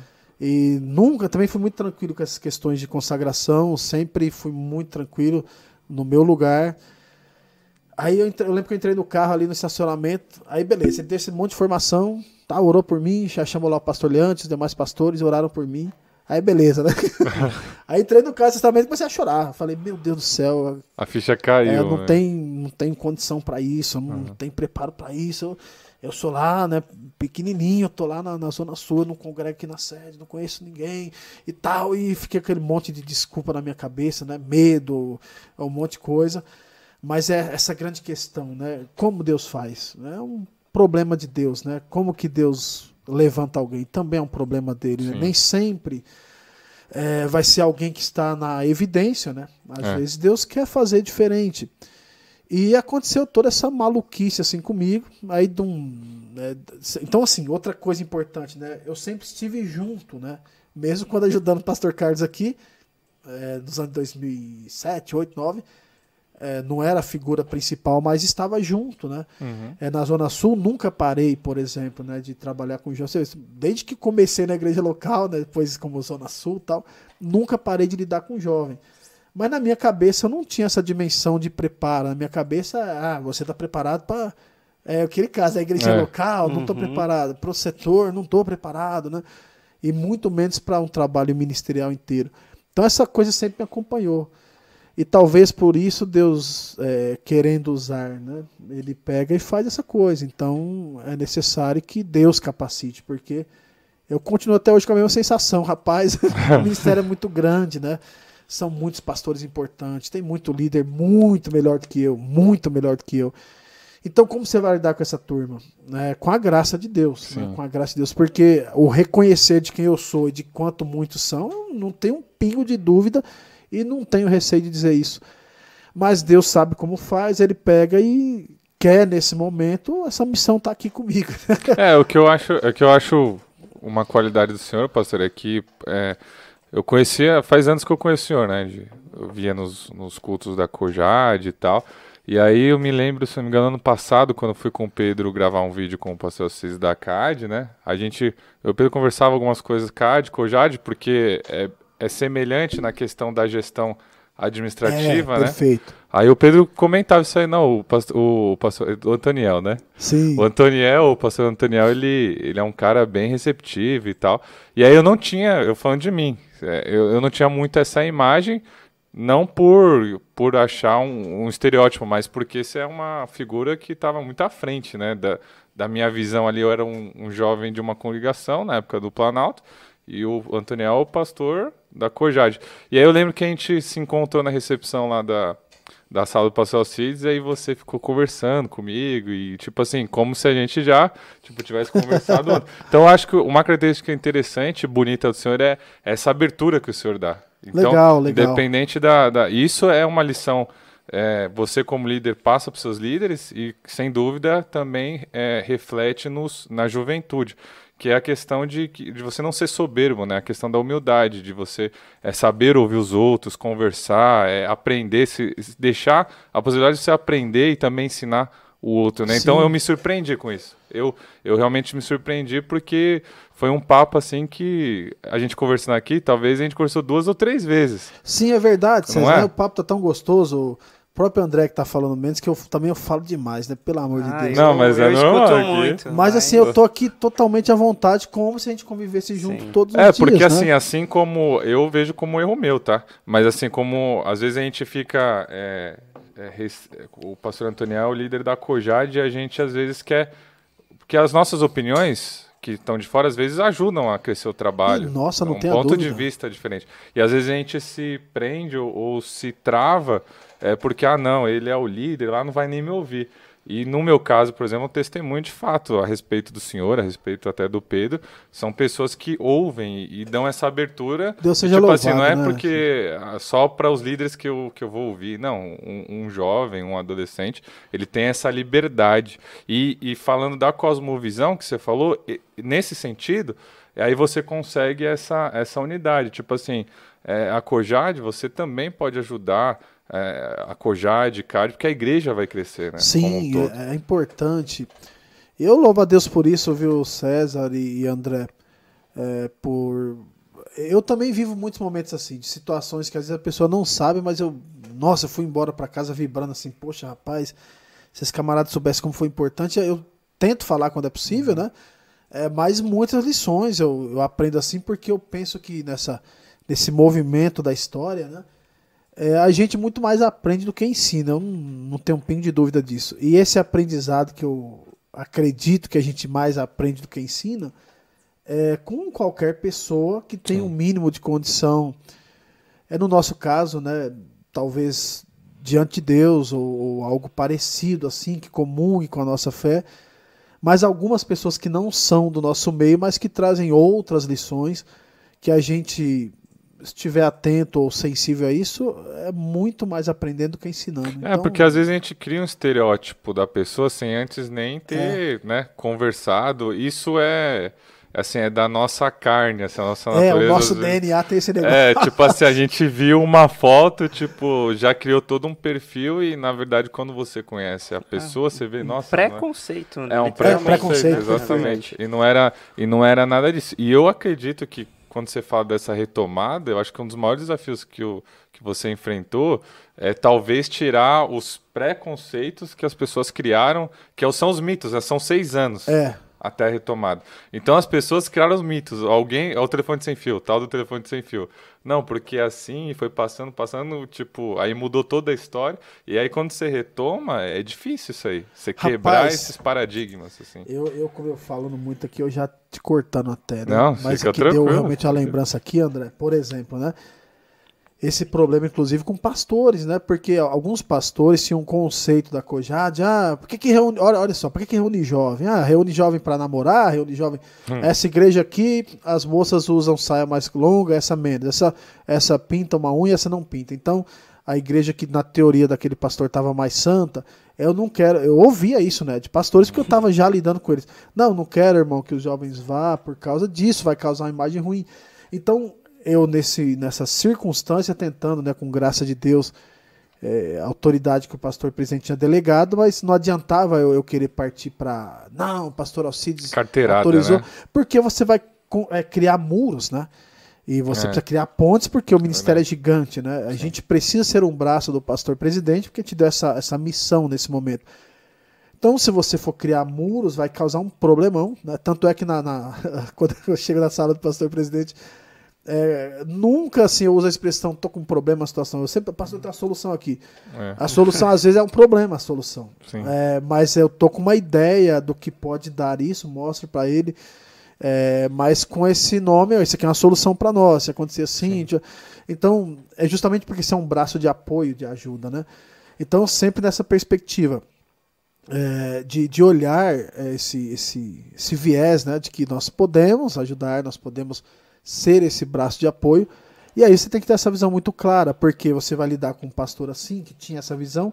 Como que eu ia. Tem uma palavrinha da moda, eu não sou muito fã de, de palavrinhas de moda, é a tal da desconstrução. Hoje uhum. em dia o pessoal usa isso muito na mídia, ah, desconstruir, então eu meio que evito palavras midiáticas eu acho chato demais, uma repetição do que ficam falando toda hora, né? Mas como você trazer uma nova visão? Ó, a Cojade não é esse conceito se alguém está mais santo ou menos santo, é um. Uhum departamento do Ministério, é, criado em 57. O pastor Alcides, nosso presidente, endossou, delegou a autoridade para mim nesse momento, mas eu reconheço que o senhor é pastor desse povo. Então, eu não sou pastor dele enquanto líder desses jovens. Uhum. O senhor é o pastor dele, o senhor é o setorial, o senhor é o que determina lá. Mas, como nesse momento, com essa missão, preciso que o senhor é, seja meu parceiro, meu aliado, Sim. porque da sua autoridade eles virão para o trabalho. Então, muito eu fiz esse trabalho de mostrar, e Deus deu graça que, é, por misericórdia de Deus, uma grande massa dos pastores hoje é, vê o trabalho da Cojade com crédito e respeitam a figura do líder nesse momento, como sempre foi, com o pastor Carlos nunca foi diferente, mas o pastor Carlos já tinha nome, né? já tinha é. credibilidade. Mas respeitam hoje tanto quanto alguém que não tinha, não era conhecido do ministério, não tinha nenhuma importância do ponto de vista histórico, né, de, de conhecimento. Então isso é uma coisa hoje que eu glorifico a Deus, porque tem essa credibilidade, porque Deus quis, né, dar essa essa graça da gente conseguir acho que numa época desafiadora, que pensa comigo. 17, 18, Pastor Carlos está junto. 19, eu assumo o trabalho. Aí, beleza, eu assumo o trabalho ali com alguns meses depois, e em 20 vem a pandemia. Tudo aquilo uhum. que a gente desenhou. É, então, assim, é uma loucura isso. Porque a gente desenhou todo um projeto para ano que vem, aí já conectei os líderes jovens que já estavam engajados uhum. com a gente, ó, ano que vem assim, assado. Chegamos a fazer até um o primeiro café com liderança aqui em 2020, que não Sim. tinha, aí trouxe o pessoal. Foi uma reunião grande, assim, acho que tinha quase 400 líderes aqui, ou um pouco mais. Foi a maior reunião de líderes que a gente fez aqui. Ah, desenhamos tudo. Até dezembro, pá. Aí, da dia 20 de março, os caras falam... Fecha tudo. Tá. Rapaz do céu. Então, assim, foi um desafio que jamais eu esperava. É, e ninguém, né? Não é eu, na verdade, ninguém esperava, nem governos, nem pastor presidente, nem ninguém. É. E aí, beleza, aí volta aquela sensação, legal, tá bom, tô com a responsabilidade sobre a Cojade. E logo agora acontece isso. é, eu não fiz nada, não tive tempo para nada, e agora? O que vai fazer? Eu lembro que a gente tinha projetado para março de 20, lá o dia. Ia ser a primeira versão, Dia Nacional de Consagração e Oração. Ah, uhum. Vamos colocar esse ministério. Era uma das agendas ministerial, tentar conectar todo mundo, né? Aí o pastor assinou, fizemos vídeo lá. Tá.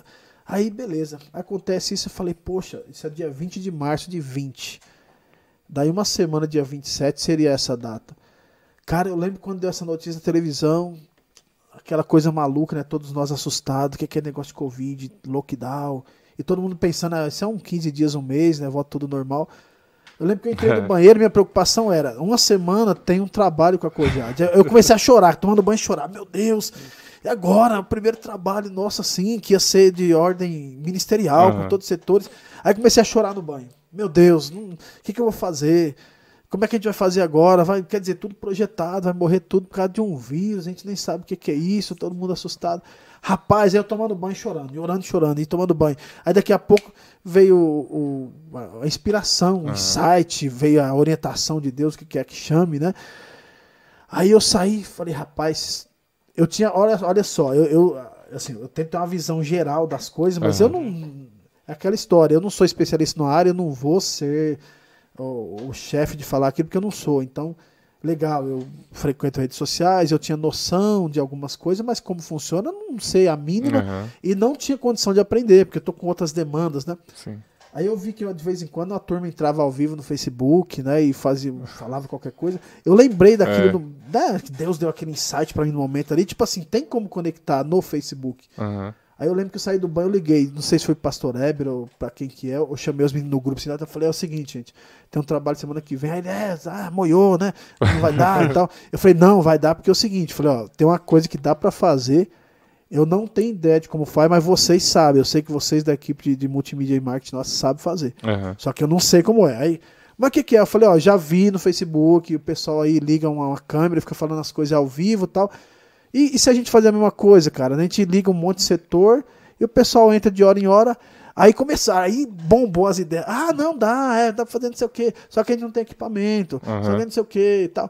Eu falei, não, poxa, a gente consegue usar o celular, sei lá. Eu sei que dessa, dessa situação brotou aí os meninos que são né, muito melhor do que eu nisso, porque eu só tenho ideia geral, mas não sei fazer. Aham. Mas eu falei, vocês sabem, então dá pra fazer. Aí a ideia bombou entre eles até chegar Legal. no conceito que, né? Legal, então vamos escalar setores. Aham. Tanto é que a primeira transmissão foi da Cojade, né? Dessa época da pandemia.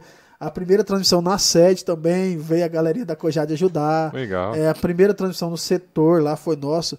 Nos primeiros dias da pandemia, rapaz, foram três dias, né? Eu nunca fiquei preso em casa, então a minha visão da, da minha esposa era diferente. Minha esposa com medo danado da, da pandemia e eu com medo controlado. Eu pensava, olha, se eu ficar com medo, esse era meu pensamento. É. Meu Dormir sistema imune vai É. baixar. Eu, eu falava isso com ela, não. E falava com meus parentes, falava com o pessoal. falava, Não, é medo, o sistema imune baixa e qualquer vírus e coisa, ele, ele tem mais força. Aham. Então, eu ficava dando uma que não tinha medo. Lógico que tinha medo, mas assim, era um medo controlado, né? Aí, rapaz, quando eu inventei com a minha esposa, falei, ó, vamos fazer semana que vem um negócio. Rapaz, minha esposa quase morre. Não, mas você vai sair de casa. não, eu vou sair. Eu vou. Aí foi uma briga. Não, não pode sair. Eu falei, não, eu vou sair porque eu vou pra igreja, um público pequeno, cinco Aham. pessoas. Aí, resultado disso. Três dias seguintes, eu preso em casa, nunca tinha ficado em casa preso três dias seguidos. Aí começou, pastor Ipiranguense. Irmão, de- depois da, da transmissão, né? Aham. Ah, eu vi que eu já fez o trabalho, como é que faz aquilo ali. Aí foi uma benção, porque assim, foi uma terapia pra mim, três dias preso que eu não. É. Porque em casa, aí foi o dia inteiro atendendo telefone. Aí pastor perguntando coisa, ah, vou pedir pro menino te ligar, pastor, que eu não entendo, mas tal, foi mais ou menos assim. Então a Cojade fez naquela ocasião a, a transmissão, aí a transmissão durou o sábado inteiro, acabou o primeiro dia 11 horas da noite. Aí no domingo a gente começou a primeira escola dominical transmitida também de Piranga. É dia 28. Aí que chamei alguns pastores nossos, bom de Bíblia, Silvinho, mas os outros, ó, faz escola dominical. Aí fizemos a escola dominical, aí começou, emendou o dia inteiro, o domingo inteiro. Aí foi sucesso, deu muito Aham. certo. Pastor presidente fez a primeira pregação também na, na transmissão da Cojade. Ah, foi? Isso não a sabia. primeira transmissão no sábado. Aí a gente né, foi ligeiro, né? Quem que é o chefão? Pastor presidente. Aham. Aí, pastor Alcides, ó, a gente quer fazer assim, assado. Rapaz, aí ele ficou numa alegria tremenda, porque era uma semana sem comunicação, né? Aham. Ele não, não tava pregando. É, não tinha aquela rotina Ah, que. fechou que de repente, então, né? Aí é. assim ele veio como luva, ele falou assim: "Não, mano, pode". Aí explicamos como é que ia ser, ó, dá pra fazer assim assado. Rapaz, foi tanto é que eu acho que até hoje, se eu não estou enganado, é tirando depois o dia de de, eva- de a- é, oração do ano passado, que também estava na pandemia, que parece que também foi um, assim, um recorde de visualização e compartilhamentos. Mas acho que, se eu não me engano, o pastor presidente na primeira pregação ainda é o nosso recorde máximo de visualização, de porque assim era tudo muito novo, assim, Aham. beleza. Nenhum pastor tá pregando para ninguém que era a primeira semana ali, né? Aham. Os pastores estavam entendendo como que vai fazer. Aí todo mundo. Aí, pô, vai ter a transmissão e vai falar. Aí esse negócio foi uma coisa assim, pra nós, umas marcas muito legal. na visão macro, né? Aham, Porque sim. essas marcas da Cojade é do Ministério, né? Sim, é, do Ipiranga, serviu assim a, a centenas e milhares de pessoas naquele momento, porque foi uma arrancada assim. Aí depois todo mundo foi começou a correr atrás, né, perceber, a Cojade ajudou muita gente a, a entender aquele processo inicial, porque ah, colocar o celular e o pastor vai pregar, né? Sem filtro nem nada. É que vocês têm uma equipe grande lá de marketing. Eu não vou citar nome pra não deixar falhar, mas vocês têm uma equipe grande lá. É, Deus foi colocando gente né, nesse, Ah. nesse período, porque é, isso é uma outra lição assim profunda de liderança, né? É, todos nós fazemos trabalho voluntário. Então você não tem ninguém que é funcionário, que você vem aqui porque você vai transmitir porque você está sendo pago. Não. Uhum. Todos, né? Começando de mim, é um trabalho voluntário no, no Ministério e na Cojade. Então, tudo que é grande para funcionar precisa de equipe. Né? O que a Cojade faz hoje abaixo de Deus e da delegação de autoridade que o pastor presidente dá é por causa de uma equipe. Se não tem equipe, você pode ser bom como for, você pode ser inteligente como for, você pode é, ser o cara que for, mas você não faz. Sozinho você não faz um faz, né? pedaço só. Sim, é Você verdade. nunca conseguirá fazer coisa tão grande. é, Não, porque eu vejo lá vocês nas mídias, além dos trabalhos que vocês fazem, é, até, ia até vou perguntar depois do- dos trabalhos que, que foi implementado, implantado, né, com essa, com a nova gestão. Mas eu vejo lá que, por exemplo, eles todas, toda segunda vocês têm É, é transmissões, é, verdade. café teológico, é, teve uma que foi de, de psicologia com vários temas, de, de líder para líder, Sim, é é, verdade. relembrando a nossa história que o senhor comentou É. com outros pastores, então assim, é um leque de, de programas, Sim, de sim. temas, né? E, por exemplo, a gente vê aqui que é um trabalho uma vez por semana e bastante tal, então trabalho. assim, são e, e aí e fica é, mais bonito ouvir ainda é, essa questão que todos ali são voluntários e assim, vocês estão nesse ritmo tem dois anos É, e pouco, pouco três mais anos. de dois anos já, né? Já partindo para dois anos e meio sem parar, É, né? exatamente. Você Fechado. imagina Sem ficar parar, semanalmente ali, além dos tra- outros trabalhos que vocês transmitem, né? Mas constantemente é a segunda-feira, que é a segunda. é, Depois da doutrina é a Cojade que É entra verdade. na sequência. Então essas pessoas, essa, essa intensidade, ela, é, assim, ela é muito difícil. Assim, E, e- e sendo ainda mais todos voluntários, Isso é fato, é, é, Deus faz essas coisas. Né? Eu acho que nessa, nesse, nessa chamada de 19 para cá, quando é, Deus pesou sobre mim essa responsabilidade, eu acho que.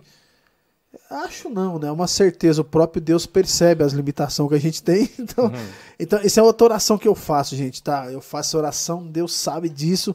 Que é, a minha oração é, meu Deus, eu preciso de gente na nossa equipe de trabalho. Tô com dificuldade nisso, ó. A pessoa ali começou a estudar, ou tal. Então me dê gente melhor do que eu. Essa oração eu faço assim, é, é clara pra mim. Porque eu penso sempre o seguinte: se, se o camarada for igual a mim, o trabalho estabiliza no que eu sou. uhum, Então, se Deus der pessoa melhor, o trabalho ele vai subir níveis, né? sim. Então, minha oração sempre é essa. Assim, se é pra vir alguém pra equipe Cojate, é que seja melhor do que eu. aham, E melhor do que eu, é, tem uma, uma gama de, de visões que você pode ter Sim. disso, né? Independente de quem seja. ah, O Pedro trabalhou um tempão com a gente na Cojade. Naquilo que ele fazia, certamente ele era muito melhor do que eu. Mas a autoridade, o cajado, tá comigo. Então, assim, Aham. eu preciso de gente melhor do que eu para a obra ficar melhor, subir níveis. sim. E não vai tirar a autoridade que eu tenho. Não vai tirar a delegação que Deus deu para mim pelo pastor presidente. sim.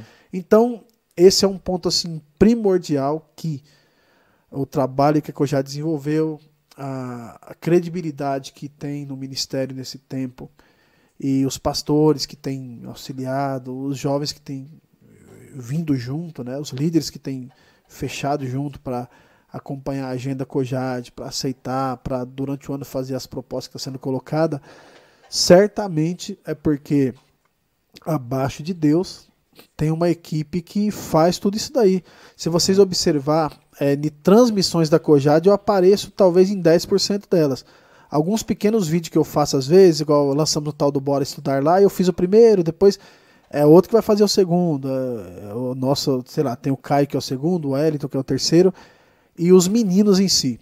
No começo eles tinham essa ideia que nas programações de segundo você tem que estar na maioria, porque é a figura do chefe e tal. Uhum. E eu sempre bati pesado contra. Você não tem pingo de possibilidade. Primeiro, porque eu tenho outras responsabilidades. Segundo, comecei a estudar. e terceiro, porque se o departamento ficar fixado na minha imagem, aí o negócio vai dar ruim logo mais. Então, se, é. se exatamente essa ideia do, do, do, não, é, eu preciso fazer e tal, a figura, então eu sempre bati contra isso e deu certo. Depois, numa época, eles pararam de me perturbar com essa ideia. e hoje, então, um já sabe, né, o que vai apresentar um quadro é esse, esse outro é esse.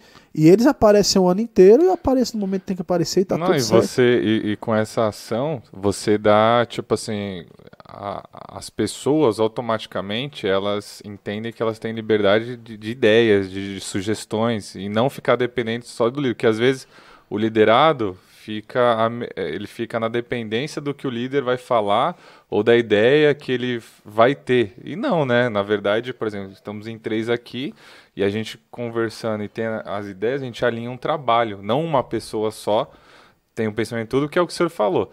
Cosmovisão da unidade, e, e, pessoas que são melhores em, na área A, na área B, quando você junta esse combo, só, só pode sair coisas boas. Porque a gente às vezes fica tipo assim, ah, porque na igreja, no ministério tal, faz workshop não sei o que, tem treinamento não sei o que, tem é, é, conferência de tal. E aí vocês com essa ideia, essa macrovisão, tipo assim, aqui também é possível fazer. É. Nós conseguimos fazer tão bem quanto os, que, sim, os outros sim. que fazem também, né? Isso é um outro desafio, viu, André? E, assim, é esse desafio cultural nosso e piranguense, né? É, se você realmente puxar as programações da Cojade, né, falando, porque o que a Cojade faz? Ela não, não tem um grupo jovem consigo, ela tem a gestão do departamento, mas quem gere os grupos jovens é o Gilson e Marcelo na sede, Pedro Maza, é, lá no Maristélia, é, Christian, mais Joel, mais não sei quem. Então, assim, é, quem está com os jovens são os líderes lá de fato. A gente é um, é um grande gestor do macro, uhum. porém propondo ideias ou fazendo coisas para inspirar os líderes por aí fora. Vamos fazer esse trabalho, copiar isso. Mas é, a grande questão aqui está nisso, né? A gente vai gerar possibilidades, vai colocar ideias, vai, é, digamos assim, é, propor um caminho, mas é necessário que exista essa, essa vontade. Sim. E é o nosso maior desafio hoje. Eu, eu penso sobre duas linhas. Primeiro, comunicação. A COJAD ainda sofre da, da, da, problemática da comunicação como? A gente colocou a comunicação. César é um líder setorial, André é um líder local. Uhum. Legal. A gestão master colocou uma comunicação para César. Aí César achou legal, ah, legal, gostei e tal. E tá bom, mas a questão não é essa. Você tem que fazer chegar nesse camarada é. aqui, que é o líder local. E você, geralmente, esse líder está numa série de setores, você precisa disseminar isso com a tua juventude. Uhum. Disseminar com seus líderes locais e esse líder local também disseminar lá com a galerinha dele, né? Pô, uhum. essa informação veio e a gente pode fazer isso e tal. Então isso é um desafio para nós ainda hoje gigante assim. A gente ainda não consegue ter essa fluidez. A gente coloca uhum. informação, mas ela às vezes eu converso com, intencionalmente é com jovem da congregação qualquer lá, e, pá, e aí eu ouço, não, mas não sabia. Pô, mas é. então. Por quê? Porque a informação não chegou. É. Então, não, porque a. Ah, pode falar. Será que não é só uma questão de também, assim, de repente até esse podcast pode ajudar, porque assim. Sim, de fato. Às vezes o líder da congregação, ele se sente até um pouco distante, igual o César comentou, ah, acho que alguns minutos atrás, né? Então às vezes ele se sente um pouco distante, talvez ele não tenha essa visão do uhum. que a uhum. Cojad é, né? Então, assim, eu vou, vou falar por mim. Quando eu era adolescente, qual era a minha visão da Cojad? Que eu peguei aí um pouquinho... Eu ia polemizar os últimos, aí, Os últimos encontros eu peguei lá da, da Cojad. Eu tava ali naquela transição das crianças para os adolescentes. É, uns 12, participei tocando. Anos, né? Isso. Só. Então, assim, eu peguei uns dois encontros da Cojad uhum. e a visão que a gente tinha era o quê? Que ia ter aquele, aquela junção de é. pessoas e a gente ia ter quatro dias de louvor e tudo mais. e assim, é nisso, é bom, né? mas ficava nisso. E aí eu não sei se, assim, de repente muitas pessoas têm essa visão que, que se limita a isso e talvez não tenha o mesmo apelo. Porque eu, eu, ficou bastante claro quando o senhor estava explicando aqui que acho que o um dos principais motivos, uh, objetivos da COJAD até na, na, na fundação ali, foi justamente a questão de conectar Exato. Então, assim, é, às vezes tava, era uma época mais difícil de Sim. conexão, de conversar, é, era o própria questão de mobilidade, era mais É. difícil. Então, é, era um, eu vejo que era um propósito muito justo. eh, Sim. Até, um objetivo justo. Mas assim, a gente tá num, num- num- numa, numa época, né, onde a conexão ela está mais fácil, Acessível. pelo menos assim, a gente se é uma conexão, um, um contato de qualidade, se é um relacionamento de qualidade, aí a gente pode entrar no, nessa É. discussão, Sim, né? É. Mas Nossa. teoricamente eu posso pegar meu celular e te mandar uma mensagem. Sim, Então tá um pouco mais fácil. sim. Eu consigo fazer uma conversa FaceTime com você.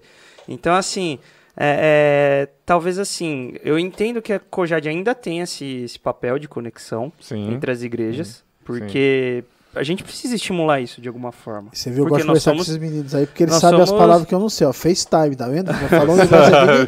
Esses caras É, eu sei, né? a chamada de Eu vídeo. só, só fico ouvindo e falar, tem que aprender essa aí, ó. Pô, esses caras, né, é, tem que estar com esses meninos. Mas assim, aí tem a questão da conexão, mas é, eu vejo que talvez tenha um outro objetivo, né, pastor? Pelo que o senhor está falando aqui, então, na verdade, é, é, precisa a gente entender, e a gente, eu me incluo, incluo às vezes até algum jovem que, que tá- não sei se só o líder, talvez o próprio jovem tenha essa, essa, essa barreira. Em Sim, relação a, sim. ah, eu vou lá, vou participar, tô indo para um trabalho da sede. É, Talvez eles associem com a sim. sede, só que a própria sede ficou tantos anos sem, e, É, e a gente também lá na não- sede também tem uma É. certa dificuldade, então, assim, ninguém se sente parte, parece. É. Uh, parece que a Coged faz os trabalhos, tal, tá fazendo ali, tá dando um suporte, talvez chegue no- nas lideranças setoriais, mas talvez até que ponto que isso escala, sabe? Então, eu não sei, eu, eu queria mais, assim, entender. A visão do Antoniel, por exemplo, vamos supor que o senhor soubesse que o senhor tem cinco anos para liderar a Cojade. Qual que seria o objetivo do senhor, lógico, debaixo do... do Dentro da, dentro da visão do de pastor, Deus, do pastoral- isso, de do tudo pastor que está proposto. Qual que seria o objetivo para é, é fazer mais encontros? Seria de fato estabelecer um padrão, ajudar as lideranças, ajudar nos desenvolvimentos dentro das igrejas locais? Qual que seria o. Nossa, daqui cinco anos eu queria sair, eu queria ter feito isso aqui. Cojado em cinco anos. É uma boa pergunta, cara. legal, você arrebentou. bom. Não, você É, arrebentou. Arrebentou. cara- Desculpa, cara eu não quero dizer nada, não. Então tá, tá quebrando os tiozinhos aqui. André, pô. a gente pode construir aqui Você também. gosta de conversar comigo inteligente assim, rapaz. Eu saio daqui já com aprendizado em outro nível. Então, primeiro grande problema da Cojade, comunicação. É, chegar na ponta, né? Segundo gran- grande problema é essa questão da valorização. É, aí depois a gente fala da Cojade de 5 anos. É, por que é que eu pago, sei lá, vamos pensar em qualquer valor aí. Vai, só chutar número. Eu pago 200 conto pra ouvir um líder falando de tal, que o cara é master, influência, líder Ah, evangélico sim. e tal, né? midiático, Vou numa né? conferência. Então o É. cara faz a conferência tal, duzentinho é o mínimo. Por que, e que é eu, barato lá, né? é, eu pago, é barato. É. Oh, não pago, pô. É. E aqui, ah, exemplo, vou te dar exemplo 10 da nossa casa. A gente pegou lá, fez o workshop de liderança ano passado, foi um nível topzera, tanto em questão de material, entrega de material, visual. Foi, foi um negócio, eu tô dizendo isso, é, eu tenho noção do que foi feito, Sim. mas é daquilo de feedback que você recebe, né? Aham. Então eu tenho muito cuidado também, porque você pode achar que tá, tá, ah, tá abafando e estamos falando, isso foi um fiasco, né? Uhum. Então, assim, de ouvir líderes, falar, rapaz, ó, o nível tal. Então, no passado, vi um trabalho top, assim, muito legal. É, quanto você cobrou? Sei lá, foi 20 conto, porque a gente precisava É. pagar o almoço, né? Uhum. É. É, tinha almoço, então a galera almoçou, Café, tomou café. E o, todo o material foi, foi patrocinado. Então, assim, se fosse para bancar o que gastou ali, e tem que cobrar mínimo, para custo mínimo, 50 conto, para 30 seria custo de, de visual, Sim. material que nós entregamos em mãos. E o almoço mais o café por 20 conto foi tirando água de pedra ali, né? Mas 20 conto, a, a- haja alguém que ainda falasse, pô, mas tem que pagar, meu. Pô, mas Que absurdo. então, assim, esse é um outro, grande problema, né? Valorizar o que nós fazemos de bom. Isso eu digo nós, não só Cojade, mas qualquer departamento nosso. Propôs um negócio legal, por que, é que eu pago 200 lá fora e, e fico chiando para pagar 20 aqui? Não, não pode cobrar, estão cobrando e tal. Então, esse é um ponto também que a gente precisa é, vencer, né? Mas aí você me pergunta, antes de chegar nos 5 anos aqui, é, eu acho ruim isso? Não.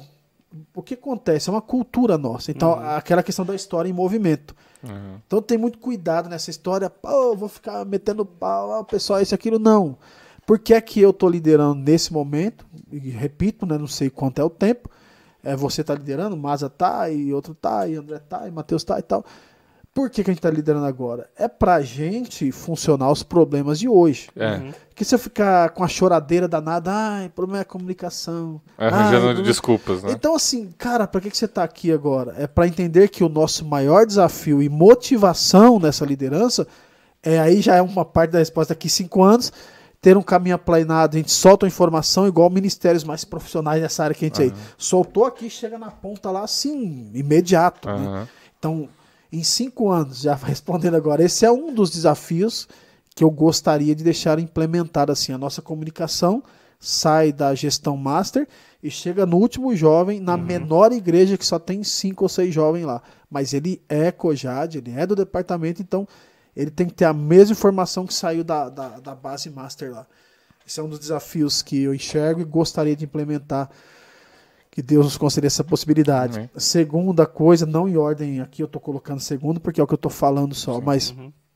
Esse ponto também da valorização.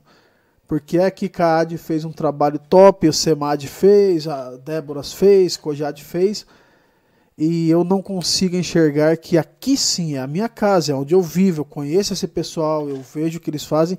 Aqui, tecnicamente, vale mais do que lá de fora. Sim. Lá de fora o cara é mais famoso, é, o cara é mais influencer, é, escreveu mais livro do que o nosso pessoal aqui, ok.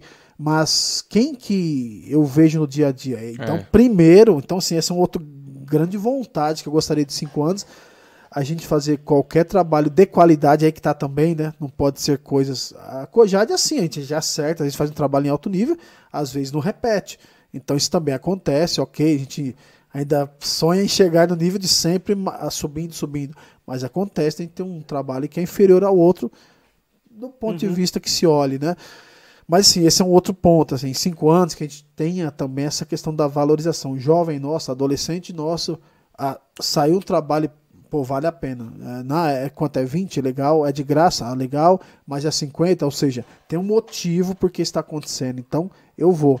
Se eu dou 200 lá fora, eu vou dar 20 aqui ou 30, porque aqui eu sei que vale mais do que o outro, porque é minha casa. Então, uhum. assim, esse é um outro ponto de 5 anos que eu gostaria que Deus permitisse a gente implementar na cultura piranguense a valorização do nosso. Ah, a Orquestra Halel fez um trabalho aqui, pô, eu sei que vale a pena, sei da qualidade, eu vou lá. Porque se eu gosto de ver a música clássica de qualidade lá fora, eu pago não sei quanto para ir é. no Teatro Municipal. Então, quando tiver aqui, eu vou vir também, porque eu sei quem é o maestro, eu sei quem é a galera, sei da dificuldade eu conheço a vida ensaio, dessas pessoas. Né? Sei o quanto os de fora é profissional, ele vive disso, daqui não, ele faz no, no paixão, no amor, é. no voluntariado. Então, isso é um outro grande sonho que eu tenho que aconteça. Agora, mais um ponto. E aí fala de tudo que eu estou falando aqui, mais algumas coisas que eu vou colocar. A questão do legado, assim. Para mim, a liderança, ela pode ter o padrão que for, o nível que for, mas é precisa deixar legado efetivo. Uhum. O que, que, é isso? O legado que de fato é, mudou a sua vida em algum aspecto. Então, nós como igreja pensamos primeiro do ponto de vista espiritual, mas tudo aquilo que o, o ser, sendo humano, ele vive enquanto não está na eternidade. Então, assim, é, eu gosto muito de observar a ideia do Jesus humano, sabe? Jesus aqui agora, assim, que ele tem consciência de que é Deus, mas ele se reserva a dar glória a Deus em todo tempo, como se ele não fosse Deus, né? Então, tudo que ele faz, ele ora, não precisava orar, mas ele orava porque ele quer deixar Sim. claro que Jesus aqui é humano, é. ele está dando toda a glória pro Pai, está dizendo pro povão aqui, ó, é meu Pai que me deu esse poder e tal, mas ele é o próprio Deus, mas ele Sim. tem clareza em deixar isso para nós. Esse Jesus humano é o Jesus que olha lá a mulher samaritana, tá sem moral, o povo briga e tal, e ele chega lá, né, para falar com ela no poço e revelar coisas da vida dela e, e dizer, olha, você tá no outro lado lá, né, os judeus não, não se liga com vocês, tem um problema histórico aqui, uhum. mas eu, Jesus, ok, quero te ouvir, quero conversar e quero mostrar que sei da tua vida e vou te oferecer água da vida, inclusive e tal. É Jesus que né, vê o cara que está cego. Ah, legal, Jesus curou o cara da cegueira. Ele vai morrer de outra coisa daqui a um tempo. Mas Jesus preocupou na qualidade de vida dele para agora. Então Sim. Jesus humano assim, não, legal. Você vai morrer de outra doença, cara. Eu posso te curar aqui disso. É. Daqui, sei lá, você vai morrer de um acidente, de um tiro, você vai morrer de outra coisa. Mas o Jesus humano, ele fala, não, se eu, se eu der visão para esse cara, ele vai, é, poxa, ele vai viver melhor, né? Sim. É, por que, que ele quis ressuscitar o cara que tá morto lá, o filho da viúva? Porque a viúva ia ter um problemão social. Então Jesus aqui agora faz isso, não vou ressuscitar, porque vai mudar de novo a história da mulher que já não tem expectativa nenhuma. Então, liderança, eu percebo essa necessidade assim. Tem muitos líderes muito bons, assim, tem muito líder que a gente pode se espelhar, inspirar. É, caras que são bons de fala às vezes, bom de escrita, bom de influência. Mas assim, para mim o líder tem que deixar legado, né? Aí fala de algumas coisas. é, nosso tempo já deu faz tempo, né? Pelo Não, que não, Não, acho que é a seguir. câmera. Ah, é? Tá, aqui, tá, tá então. legal. Então, beleza. vamos É que eles um avisam pouco. quando a câmera, uma câmera às vezes acaba a bateria, acho que é Ah, isso aí. show de bola. Isso aí. Então, assim, é, em cinco anos, beleza. Algumas coisas que a Cojade é, plantou, que já é efetivo. Núcleo Abraçar de Psicologia. Aham. Poxa, a psicologia ainda é um tabu para grande massa de brasileiros, Sim. quando dirá para evangélico. É. Né? Então, para brasileiro, você fala brasileiro, ah, rapaz, tá precisando. Não, eu não tô doido. Então, o que, que, que tem a ver psicologia com maluquice, com estar doido? evangélico, vai orar. Aí, É, não, aí, então assim, aí o, aí o nível vira outro, porque assim, se o brasileiro não está acostumado com isso, com saúde mental e tal, porque para nós culturalmente ainda a psicologia e psiquiatria é para doido. Você imagina no meio evangélico, né, que a gente primeiro, né, tem a questão é, da fé envolvida, então esse problema de estar doido é pior e tem o problema espiritual do- da demonização. Uhum. Então é, a pessoa teve lá uma síndrome de pânico, um ataque de ansiedade, é o demônio, é o, É. é o cão e tal. É os mitos, né? E assim, como que eu vou culpar essa pessoa? Não tem como, porque a história está em movimento, Sim. né? Essa pessoa aprendeu assim, culturalmente ela veio assim, então, ok, é o demônio. Mas se alguém falar para ela, poxa, ah, eu uso essa expressão, né? O médico cuida das coisas fisiológicas, biológicas, orgânicas do corpo. A igreja cuida do, do, do que é espiritual. Então eu tenho definido isso nos últimos tempos. E a psicologia cuida do que é alma. Então, Sim. por isso que nós acreditando assembleanos como espírito, alma e corpo, você tem um médico para cuidar da alma, cara, que é o psicólogo. E em fase mais extrema, um psiquiatra, porque ele vai ter um caminho mais, mais medicinal, te dá alguns remédios e tal. Ou seja, legados. A gente teve essa visão da parte de Deus, por quê? Como líder, já com o pastor Carlos, o pastor Carlos era a figura com mais idade, então um monte de líder falava alguns assuntos para mim, e aí eu ia passar para ele com jeitinho, né, na Aham. linguagem que fosse possível. E uma das coisas era essa: como é que chegava para mim um líder e falava, ô pastor, tem um jovem na minha igreja que tá cortando o pulso, ô, tava. Um jovem na minha igreja estava falando em se matar, nunca tinha visto isso, a gente visitou, orou e tal, e não tá resolvendo. Essas coisas me tiravam o sono, gente. Eu ficava assim, Imagina. porque eu, eu não sabia desse negócio de saúde mental, eu não sabia disso. Eu não tinha experiências dessa na minha família. Então, o que eu sabia foi começando a ouvir líder que me falava disso, e depois quando eu comecei a ver em igrejas próximas nossa casos assim. Aí eu comecei a perder sono, assim. Poxa, eu levantava de madrugada, meu Deus, o que está acontecendo? Como é que pode isso? O, o líder orou, o líder jejuou, visitou, o que está acontecendo? Aí comecei a me aprofundar no- nas pesquisas. Então, legal. é, enquanto Deus não me fala o que, que é, o que, que tá rolando? Aí comecei a ver estatística, né? Estatística te diz muitas coisas, Sim. assim. Não, problema, sei lá, de ansiedade e depressão, você tem X% da população mundial. Ok, a igreja está no mundo, a igreja não é anjo lá no céu, então tá na igreja também, é automático isso, né? Uhum. Segunda coisa, agora vamos para o nosso lado, jovem. Então eu comecei a avaliar e buscar estatística de, de galera de 15 a 30, né? Porque era o nosso material de trabalho, né? Os jovens aqui. Então, como é que tá essa geração? Ah, beleza, é o quarto maior problema de suicídio no Brasil, de adolescentes e jovens. Opa, é, o Brasil é o país, sei lá, acho que é o terceiro mais ansioso do mundo inteiro, o Brasil. Então, legal. Então, esse povo tá na igreja, nós Aham. somos brasileiros aqui. Sim. Sim. Ah, então problema de, de, de pânico, ansiedade, depressão. Aí Eu fui entendendo dados científicos, OMS, IBGE, para depois fomentar as nossas estatísticas para dentro da igreja, né? Começar a pesquisa dentro da igreja. Então eu lembro que isso me tirou muito sono, é, muita madrugada de oração, muita madrugada de choro, porque não sabia resolver. Uhum. Aí o cara me ligava, e eu ia falar o quê? Eu não sabia, eu não sou médico, não sou psicólogo. não sou- Aí eu ficava nesse questionamento. Aí o máximo que eu podia fazer, falava, irmão, faz uma vaquinha aí na igreja, se, se precisar eu te ajudo também. Eu não posso fazer muito, mas te ajuda um pouco financeiramente. Bota esse jovem aí no psicólogo, que eu, eu não sei o que vai fazer. Você já orou, você já jejuou, visitou. Então vamos colocar em quem mexe com essas coisas aí. Sim. E aí nessas, numa- entre Natal e Ano Novo de 2019 para 20, um ano antes da, no ano que ia ser a pandemia, Pandemia. sequencial, eu nessa agonia, madrugada, sem sono, acordava, ficava pensando nesses negócios aí.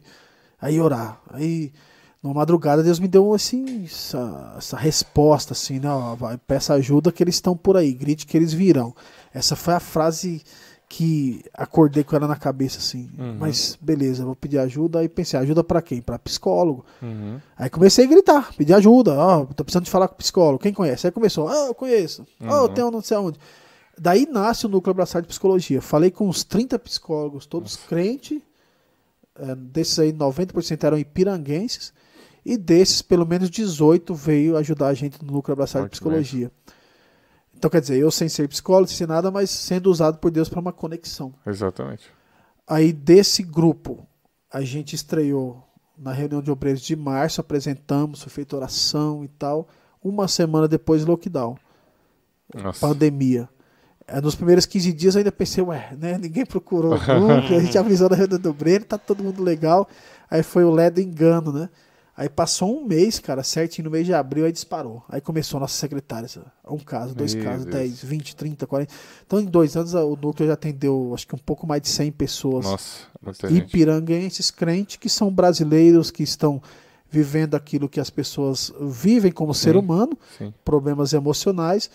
E Deus deu esse legado, né? Porque já é real, já tem números, já Sim. tem pessoas abençoadas que foram tratados, alguns curados, porque depende do problema emocional, você consegue ressignificar a situação da pessoa Sim. e a pessoa se cura. Outros vão ter conforto, né? Vão conviver, vão entender como conviver com um problema emocional e vão lidar muito bem quando vier as crises. Ele Sim. vai, vai ter técnicas, né, para lidar com isso. Então, esse é um legado que a Cojade, através do Núcleo Abraçar, deixa, através dos psicólogos que lá atuam também. Então, são eles né, que são as estrelas disso, abaixo de Deus, porque é eles que atendem as pessoas e fazem acontecer. Né? O papel da Cojade foi a conexão disso. Então, isso é legado.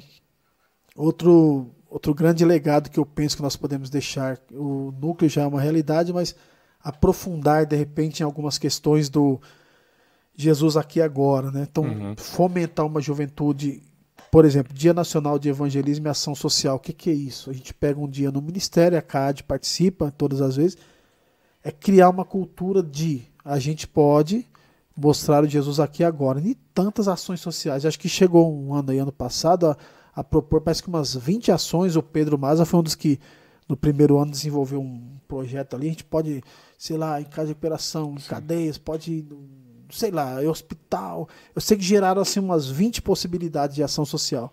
E você teve assim, hoje a Cojade, acho que tá. ni- Nós temos, se eu não estou falando besteira aqui, besteira não, números errados, né? Aham. Eu acho que a gente tem perto de 60 setores hoje, no Ipiranga, 55, 60. Nossa. Então a Cojade, eu acho que hoje ela está oficialmente em pelo menos 47, 48. Então a gente está faltando aí 10 a 15% para fechar. Outra coisa do legado, eu espero que em 5 anos a gente tenha 100% dos setores oficialmente Aham. como Cojade, porque você vai criar aquela ideia da comunicação chegar É. mais rápido e tal, né? Exatamente. Então esse é um outro ponto que cinco anos eu penso. é, mas tudo tem que ter o legado, ou seja, o que que por acontecer isso alcançou a vida de César, alcançou a vida de André, o que que essa ação gerou lá na ponta, É, essa questão das faculdades, tentar vaga de faculdade e tal, nós já fizemos isso Sim. dois anos, deu certo, então tudo, como eu disse para vocês, em coisas a gente evolui, em outras a gente também erra, isso é normal, Normal. e eu também não quero deixar escondido isso. Esse ano nós não conseguimos uma vaga de faculdade sequer. Para mim foi um desastre isso. Achei péssimo. também não foi o fim do mundo, ah, e por causa disso não vamos ter. Não, quer dizer, erramos feio esse ano, não conseguimos uma vaga. Para mim foi uma, foi uma derrota isso, assim. Uhum. Foi uma derrota, mas ano que vem a gente tem uma motivação gigante para reparar o que a gente conseguiu em dois anos anteriores. Então a gente tem gente que entrou em faculdade por causa de Cojad CAAD, temos gente que está estudando hoje. É, então isso é efetivo, quer dizer, daqui cinco anos essa pessoa vai estar formada e vai falar: olha, rapaz, naquela época um líder veio com essa ideia e o líder setorial meu passou para a gente, o líder local passou e eu entrei lá por causa desse negócio. Esse ano a gente fomentou o tal do Bora Estudar. A gente pegou as vagas que estavam disponíveis no sistema público, mais de 31 uhum. mil vagas disponíveis. Aí começamos a soltar vídeo, ó. É, faz inscrição até 25 de abril desse ano. Ainda, uhum. Acabou agora, né? Acabou agora, hoje é dia 27, hoje... 27. É. Então, assim, acabou essa semana, a gente fomentou isso, né? Então, assim, a gente fez o papel de entregar informação. O líder setorial espero que tenha feito, e o líder local chegado para quê? Uhum. Que você pode mudar a vida de alguém, gente. É. Esse cara que se formar, ele vai ter um salário melhor, ele vai dar condição melhor para a família dele. Sim ele vai provavelmente, né, porque aí é o coração voluntário, mas provavelmente ele vai ser um dizimista com valor maior. Sim. O dízimo maior dele vai abençoar missões de uma forma Sim. maior. Então, assim, é uma, é uma sequência que eu penso que o líder ele precisa pensar nesse legado em cinco anos, pensando em assim, o que, que é efetivo que eu deixo. Se você deixar algumas coisas efetivas, eu acho que, assim, sabe, meu Deus, eu podia fazer muito mais, mas cumprir assim um pedacinho daquilo que eu sonho como um líder é, inspirado em Cristo, inspirado no nosso pastor presidente, no pastor fundador Alfredo Reikdal e, e tantos outros pastores que inspiram a gente, ou líderes, né? Assim, que eu posso fazer que efetivamente vai alcançar alguém e daqui cinco anos essa pessoa olha e fala, poxa, por causa da ação do meu líder local, mas legal, o líder Sim. local ele se inspirou no líder setorial, que é, foi uma ação que gerou aqui no, no, no Comando Master, isso gerou uma cadeia de bem, né, de, de, boas ações. Sim. E aí o Jesus espiritual que prepara a gente para a eternidade se apresenta aqui agora, né? Por Exatamente. causa do líder jovem, eu fui alcançado por essa bênção. Então, em cinco anos dá para ficar pensando aqui em várias coisas é. que, eu, que eu anseio e eu uhum. desejo, né? Mas eu acho que tem muito a ver com efetividade. E não me preocupa assim tanto com os números, uhum. porque eu acho que eles acontecem meio que natural assim. Eu não fico eu sei que uma das demandas de líder, qualquer curso de liderança, líder bom aí, cara que tá na fama, é assim. Você tem que pensar 5 anos, 10 anos, tem que fazer isso, isso. Eles dão um monte de regrinhas é. que na minha vida não é muito prático isso, assim. É, eu tenho a luta diária com a convicção do propósito. Então, a convicção do propósito é, eu tenho essa missão, me foi dada essa missão, e eu preciso é, gerar coisas efetivas. Talvez vai ser para 10 pessoas, mas legal. Eu, então, Há uma outra frase que eu falo. é ter um hino aí de um cantor famoso que eu gosto dele pra caramba, nosso meio gospel. É, vamos mudar o mundo, vamos mudar o mundo. Eu falo, é difícil pra caramba mudar o mundo. Poucas pessoas. E tem um monte, né? Que é, é, pessoas assim, fora da curva, que eles fazem coisas que mudam o mundo mesmo. Mas são poucas. É. Agora, mudar um mundo é muito fácil, gente. É muito fácil. Então, assim, mudar o mundo é difícil demais. Sim. É para um grupo muito top, muito seleto, né? Sei lá, inventar aviação. O Gilson hoje tá na aviação, né? É. Mas o tal do cara lá que, que botou 14 bis para funcionar lá é um cara, né? É, sei lá, o cara do futebol, os top, é um pouquinho, mas mudar um mundo a gente consegue mudar assim com uma certa dose de esforço, Sim. graça de Deus. Então acho que o líder se ele tem dificuldade de pensar em mudar o mundo, então assim, trabalhar com essa visão, assim, dormir e acordar. O que, que eu posso fazer para mudar o mundo, né? É. De repente isso vira escala, né? É, Temos é a Cojá de hoje, legal. É, talvez 10 pessoas entrou na faculdade, mudamos 10 mundos aí, né? Sim, e uma outra dúvida. ação social que foi feita que alcançou 50, opa, mudamos 50 mundos. Sim. Então eu trabalho muito nessa perspectiva assim. Aí a eternidade vai dizer depois o Os quanto frutos, né? de frutos em cinco é. anos pensando. E tem outras ações que ainda elas estão, digamos que, borbulhando no, uhum. no forno, mas ainda não aconteceu.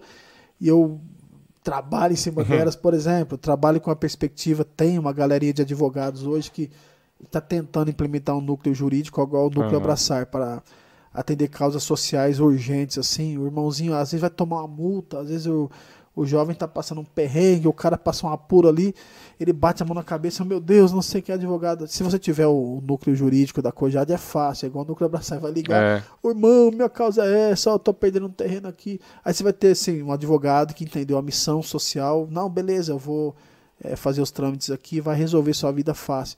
Então acho que é coisa que não é difícil, gente. Tem um Sim. monte de, de irmão servo de Deus que quer fazer algo desse tipo. Então Deus quer é, pegar essas conexões. Você está trabalhando, já falei, o pastor presidente autorizou, é. já tem alguns advogados que estão envolvidos nesse projeto, mas ainda não foi efetivo. Já fizeram um monte de coisinhas, ajudou um monte de gente Sim. já, mas ainda não pude apresentar igual o Núcleo Abraçar, que, pô, é oficial, né? Sim. Pode ligar nesse número e ser atendido. Então ainda não é assim, mas já ajudaram bastante gente.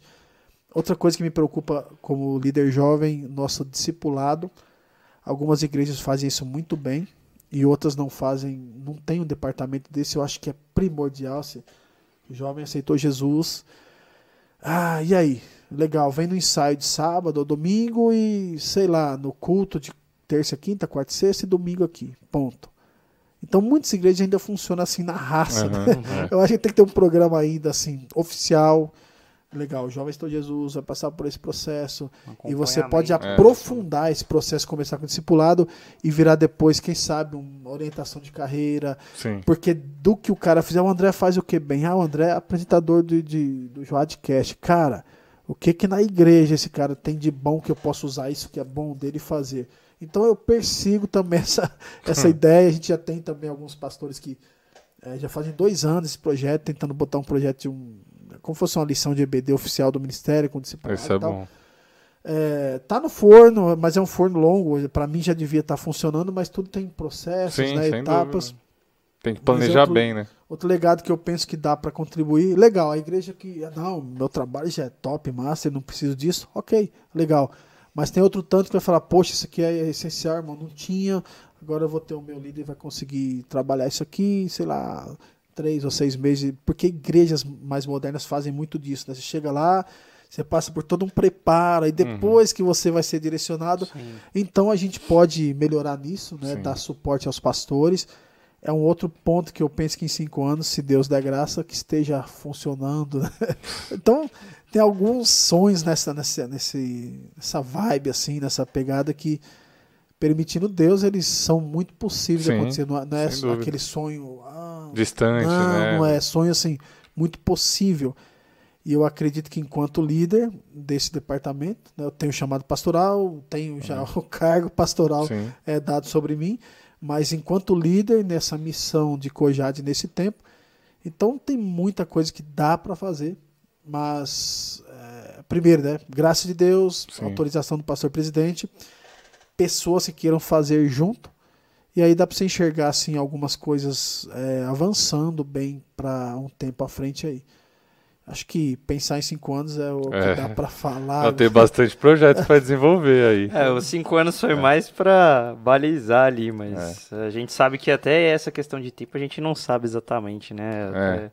Não, mas assim, tudo que o senhor trouxe aqui, esse resumo, tenho certeza que acho que a gente vai ter que ter até mais outros episódios para ah, é, aprofundar essas aqui... temáticas e trazer alguns pontos.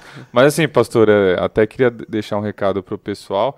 É, quem não conhecia o pastor Antoniel passou a conhecer e quem talvez tinha algum preconceito, né, a respeito dos trabalhos da Cojade, talvez achando que a Cojade tinha ou teve, ou se algum dia que teve, né, essa aquela visão micro, é, fugiu a palavra, aquela visão pequena, né, uhum. aquela visão limitada, você vê que é uma visão que assim, a gente nem imagina, às vezes tem coisas que o senhor falou aqui de projetos para cinco anos que eu não imaginava, então é algo que eu tenho certeza que é, contribui para o avanço do reino de Deus, é para a glorificação do nome de Deus, e é com o objetivo de alcançar também pessoas, que é o que o senhor comentou de mudar mudar mundos, né? Mundos no sentido de mudar pessoas, é, ajudar pessoas para que elas tenham uma vida melhor, assim como Jesus é, também fez. E é, dando o meu recado, né? Aconselho vocês, tem alguma dúvida, procura o pastor Antoniel, como assim eu também fiz. E quando eu conversei com o pastor Antoniel, foi, ele me atendeu muito bem, conversou comigo sem nenhum, nenhuma pressa, ainda que você tinha diversos compromissos naquele dia. Mas depois que eu tive essa conversa com o pastor, ele trouxe essas visões, né? Alguns, algumas problemáticas que você trouxe que não cabe aqui falar, dificuldades que todo trabalho Perfeito. tem. E aí no final da minha fala, o senhor vai lembrar, eu falei, não, pastor, eu vou te ajudar então. Lembro, rapaz, é, você era uma figura, César, que sei da sua importância aqui, né? E sei um pouco da sua história, da sua família, eu sei da, da, da importância que você é. Então aquele papo ele foi muito significativo também, porque ele finalizou com uma conversa que nunca tínhamos tido é. e com essa sua proposta de, ó, tô aqui então, né? Tamo junto, eu quero ajudar. Isso é aquela velha história. Naquele dia foi um impacto de mudança assim.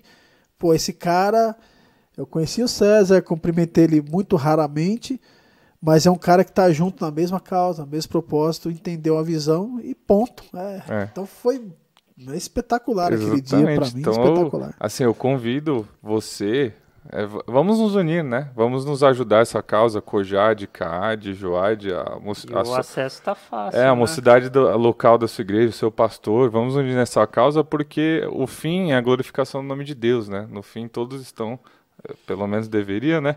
Buscar a glória de Deus para que Deus seja apresentado a outras pessoas, enfim, Amém. e que o reino continue avançando. Aí tá Amém. contigo. Eu ia, eu ia até pedir pro pastor dar na mensagem final aqui dele hum. uma dica, ou até mesmo assim, se ele fosse liderar agora num contexto local, Uhum. O que, que ele faria, assim, sabe? Porque talvez o líder não tenha aquele momento, talvez igual a gente tá aqui na mesa Sim, com o pastor. É mas aí vai ficar o desafio. Já que você falou, César, para o líder mandar.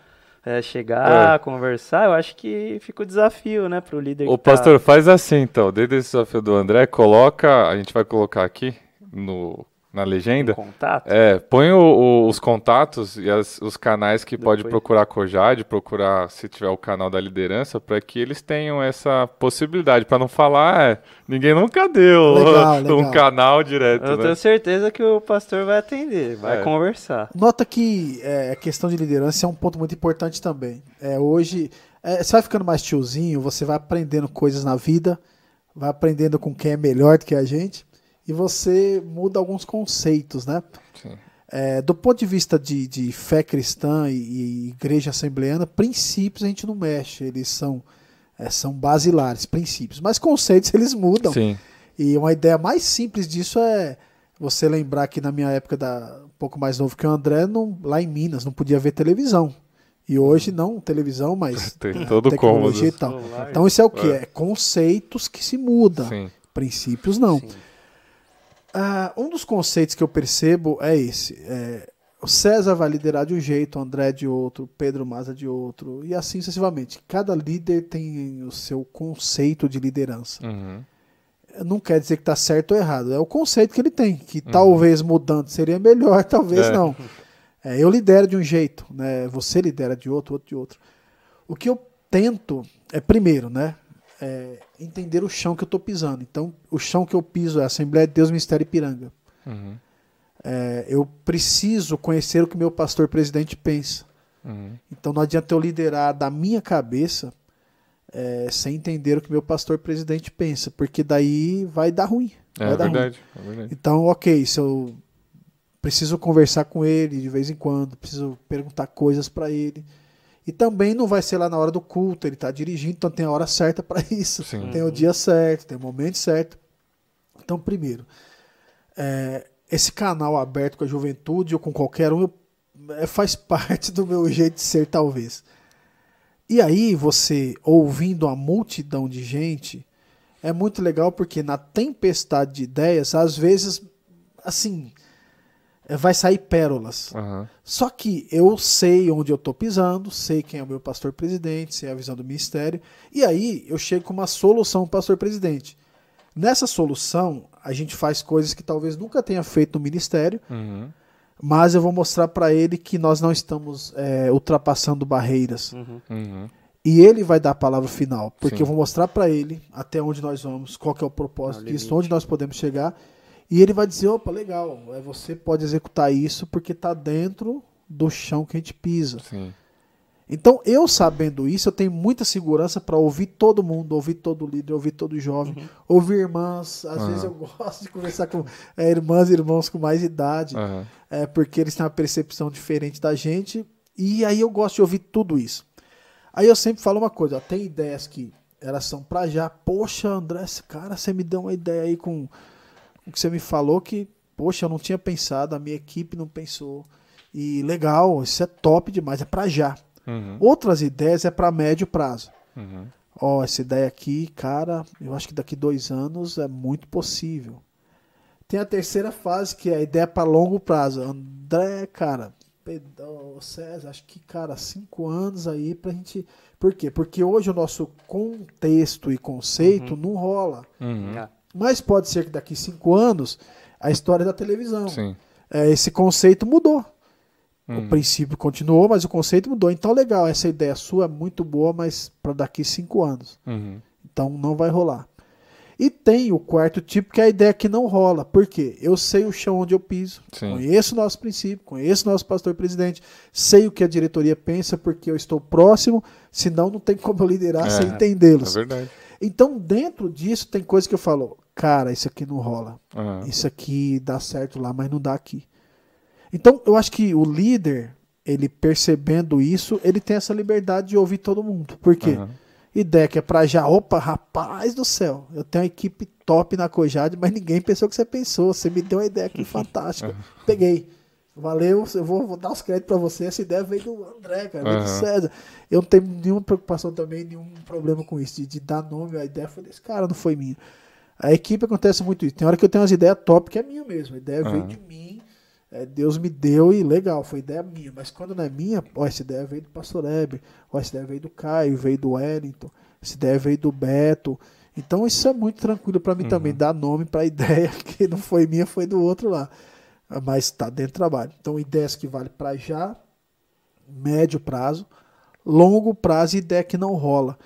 Se eu tiver isso muito bem definido, eu também não vou frustrar. O cara pode até ficar com raiva. Poxa, mas por que, que não pode? Porque essa não rola, cara. Eu conheço o chão que a gente pisa. Ah, mas. Não, essa não rola. Eu conheço o meu pastor presidente. Então não vai rolar. Agora tem tantas ideias que rolou É. que não era normal entre nós. Já fizemos tanta coisa. É só pegar a história de dois anos da. da É. co- É. Já fizemos tanta coisa que, poxa, rapaz, mas fez isso aqui, pô, foi no Ipiranga, foi. Mas por quê? Né, nós levamos a solução para o pastor Sim. presidente e ele compreendeu que, rapaz, realmente, isso aqui pode fazer. Sim. O quê? Não fere conceito, não fere princípio, é, não é pecado. Nós nunca fizemos de fato, mas pode fazer. Sim. Ele assina na carta, bota o carimbão, eu saio todo feliz. Ó, que benção. Agora Resolvido. pode fazer. Aí joga para a turma, Aprovado. pode fazer, tá aprovado. Então é isso, né? Ouvir todo mundo, você tem que ter essa clareza muito assim, muito lúcida para você. Aham. Porque daí você vai deixar claro para quem você ouviu que existe essas quatro possibilidades. É. Para agora, médio prazo, longo prazo Sim. ou não rola entre nós. Então, por isso que eu gosto de ouvir gente, gosto de conversar e o tempo meu é não é péssimo, não é porque tá ocupado, então, mas Uhum. eu gostaria de ter o dobro dele para ouvir mais gente, aprender com mais gente, porque dessa tempestade de ideia você vai Sim. colocando aqui, né, o que Sim. dá, o que é legal. E penso que é isso quanto a essa questão de ouvir, relacionar, ter gente perto, isso é uma benção, porque é, acontece muita coisa boa. Não, Maravilha. bacana. Vamos Não, aproveitar a bom papo. oportunidade, Não, então, eu, hein? conver- eu gostei da conversa. Obrigado, viu, Também. pastor? Eu falo Foi muito demais. bom. Não, mas é bom porque a gente vai aprendendo e é o que eu falei. Às vezes a pessoa tem um, tem um preconceito, um estereótipo e, e- e isso faz com que a pessoa te conheça mais, né? Porque justamente por causa, às vezes, da falta de tempo. Eu vou até deixar esse livro para vocês aqui sobre Eu ia até perguntar da É. questão do livro, que ele É, trouxe o livro e tal. É. Passa, passa pro pessoal também, É. se quiser comentar sobre o livro. Esse livro é legal. Assim, ó, qual que é o grande problema hoje para mim? Eu preciso é, é, ter alguns livros para o pessoal que não é líder, né? Aham. E com essa minha cabeça de ficar lidando com líderes, pastores, então tudo que eu penso é, líder, é livro para liderança, né? Então esse é um deles. Esse livro foi o irmão Carlos lá da Água Funda. Ele trabalhou com. Agora ele está no Diadema. Trabalhou com livraria. Esse livro é muito bom. A gente já sorteou, já deu. Esse Marco Madalena, os caras da igreja da cidade lá de São José dos Campos, ele tem ideias assim interessantes do ponto de vista de liderança. E aquele negócio, né? Existem coisas que não rola para nós, Aham. então não é, mas o grande marco desse livro de Ministério com Jovens dá para captar muita coisa boa. Então, vou deixar com vocês aqui da Cojade para o nosso Joadcast. Aí Muito obrigado. ali. Dá para tirar Mas boas é lições. ler. É, depois vocês fazem um repasse aí. É, então, isso é, é bacana, um livro bom. Mas Qual outro é problema- Deixa eu mostrar aqui, ó. É. Vamos pastor, mostrar aí direitinho. Aqui, ó, mostra aí. Vale, é uma leitura que vale a Ministério pena. com jovens, Marcos Madaleno. Eleve Sim, a é. nova geração ao extraordinário. Isso É aí. legal. É, tem alguns livros também de, de liderança do líder de carne e osso, dá para você pensar sobre algumas problemáticas é, dos seus limites, né? É, tem um outro Foi livro também que. É, É, fazendo dedicatória aí, meu irmão. Você trouxe presente que era dedicatória. e se a caneta não escrever? logo? Ah, vai escrever. Aí a gente pega uma ali, dá um jeito. Um outro livro, rapaz, que foi o pastor Carlos Tons que me indicou na época e eu amei esse livro. Ele, Ah, ele é um livro importante de reflexões é, em seus passos que faria Jesus. Esse livro é top, ele inspirou coisas em minha vida. Livro do pastor Carlos Tons que me, me sugeriu, né? É um livro que tem marca na minha vida, sim, em seus passos que faria Jesus. É um livro, uma reflexão espetacular Sim. sobre coisas da sua vida que você é testado assim. E aí, poxa, aí o pessoal reflete. É várias histórias ali. Legal, Jesus está nessa cena aqui. O que, que Jesus faz nessa hora? Sim. O pessoal toma ações assim, e são ações reais, espetacular. E o problema, outra é que agora, assim, tudo que eu leio é psicologia, né? Porque eu tô Aham. fazendo faculdade, Uhum. então é. É, livros que que eu leio ter. hoje é livro de psicologia, né? Aham, Então, livros é, que, que servem, assim, tem livros do nosso meio, é, de alguns psicólogos evangélicos que são legais, e tem alguns outros de, de- que são também que servem a Deus, mas vale a pena a leitura. Alguns livros de Augusto Cury também. É, bom Ele mesmo. usa uma linguagem mais, é, mais popular, tanto é que o cara é um Sim. best-seller, né? Sim. Então ele consegue não ter algumas coisas muito técnicas, muito chatas, e alcança um público É, é gigante. ele tem o, é, Jesus, o maior psicólogo que já existiu. É, o homem e- mais inteligente da é, história. nossa, né? tem até. Gerou até filme, né? A história Sim. do, do, do É o Cury. vendedor de É, sonhos. esse é um filme bacana É. pra caramba, porque ele reflete muitas coisas, né? E outros livros na área de saúde mental, emocional e tal, que é legal também. Mas é, é isso aí.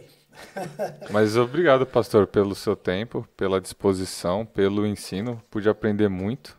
Isso aí. E vamos encerrar aqui. Pastor, normalmente a gente termina Normalmente. aqui com uma oração, né? Opa. E o convidado é quem É, o tem a pastor, honra aí de. Tem a honra de orar por essa- nós, pelo trabalho, pelas pessoas que ouviram. Se quiser dar um recado, né, André? Ah, é, deixa eu dar o recado enquanto o pastor termina aqui de fazer a nossa dedicatória. É, falar das Você páginas da Cojade também. É. siga as nossas redes sociais. Vamos lá, na- nas da Cojade eu vou precisar de ajuda, hein? Mas a gente. Não, a Cojade é o pastor Vou Adriano. passar as da Joad, Eu ó, confundo Instagram, da Joad arroba direto. joad.oficial, Facebook, Joad Piranga, o link é arroba joad.oficial também. Amanhã esse episódio estará no Spotify, você encontra a gente como Joadcast.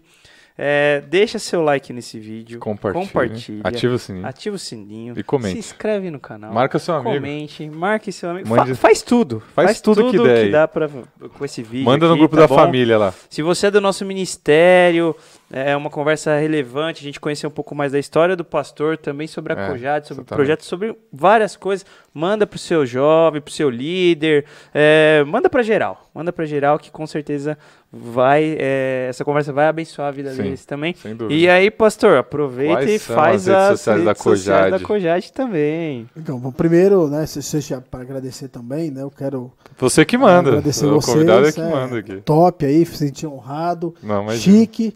Esse ambiente aqui tá muito legal. Agradecer a vocês aí como os, sei lá, se posso dizer entrevistadores, né? Mas Não, são o os André caras pode ser. Amigos, eu tô amigos, aqui a gente só. tá muito bom esse papo. Amém. Nunca participei de um cast, então pra mim isso aqui tá sendo top. Olha, né? Cojade, vocês estão atrasados, viu, meu Ah, irmão? Eles já fizeram né, uma, uma, uma- uma versão teste, mas não comigo. Tá no né? piloto. Então, É, exatamente. então, assim, é, isso aqui é estrear da minha vida, isso, rapaz. Eu, eu vou meter moral agora que eu te falar. Não, eu participei, fui convidado lá do Jodcast, tá lá no Spotify, em tudo que é canal. Então, isso aí já vai virar uma moral pra mim. Já fiquei, fiquei famoso com isso, fiquei chique. Gostei demais, obrigado, Amém. gente, tá? Obrigado, Deus abençoe. É também a turminha que ficou nos bastidores, Pedro Maza, o Matheus Mateus. ali, o pessoal foi sensacional. Mas- Agradecer, como sempre fazemos, ao nosso pastor presidente, Amém. porque é a, é a figura que delegou autoridade para nós, Sim. né? É, nesse tempo. Deus abençoe nosso pastor, sua família. e toda a nossa equipe Cojade, né, que eh, já deixei muito claro aqui, né, se não temos equipe, o trabalho se limita totalmente. Amém. E por isso convido vocês a olhar lá as páginas da Cojade, é o nosso Instagram, Facebook, YouTube, tudo que acontece segunda-feira às 21h15 está lá. Falou das programações Sim. aqui, né? Tem uma gama de programações desde o início da pandemia. É.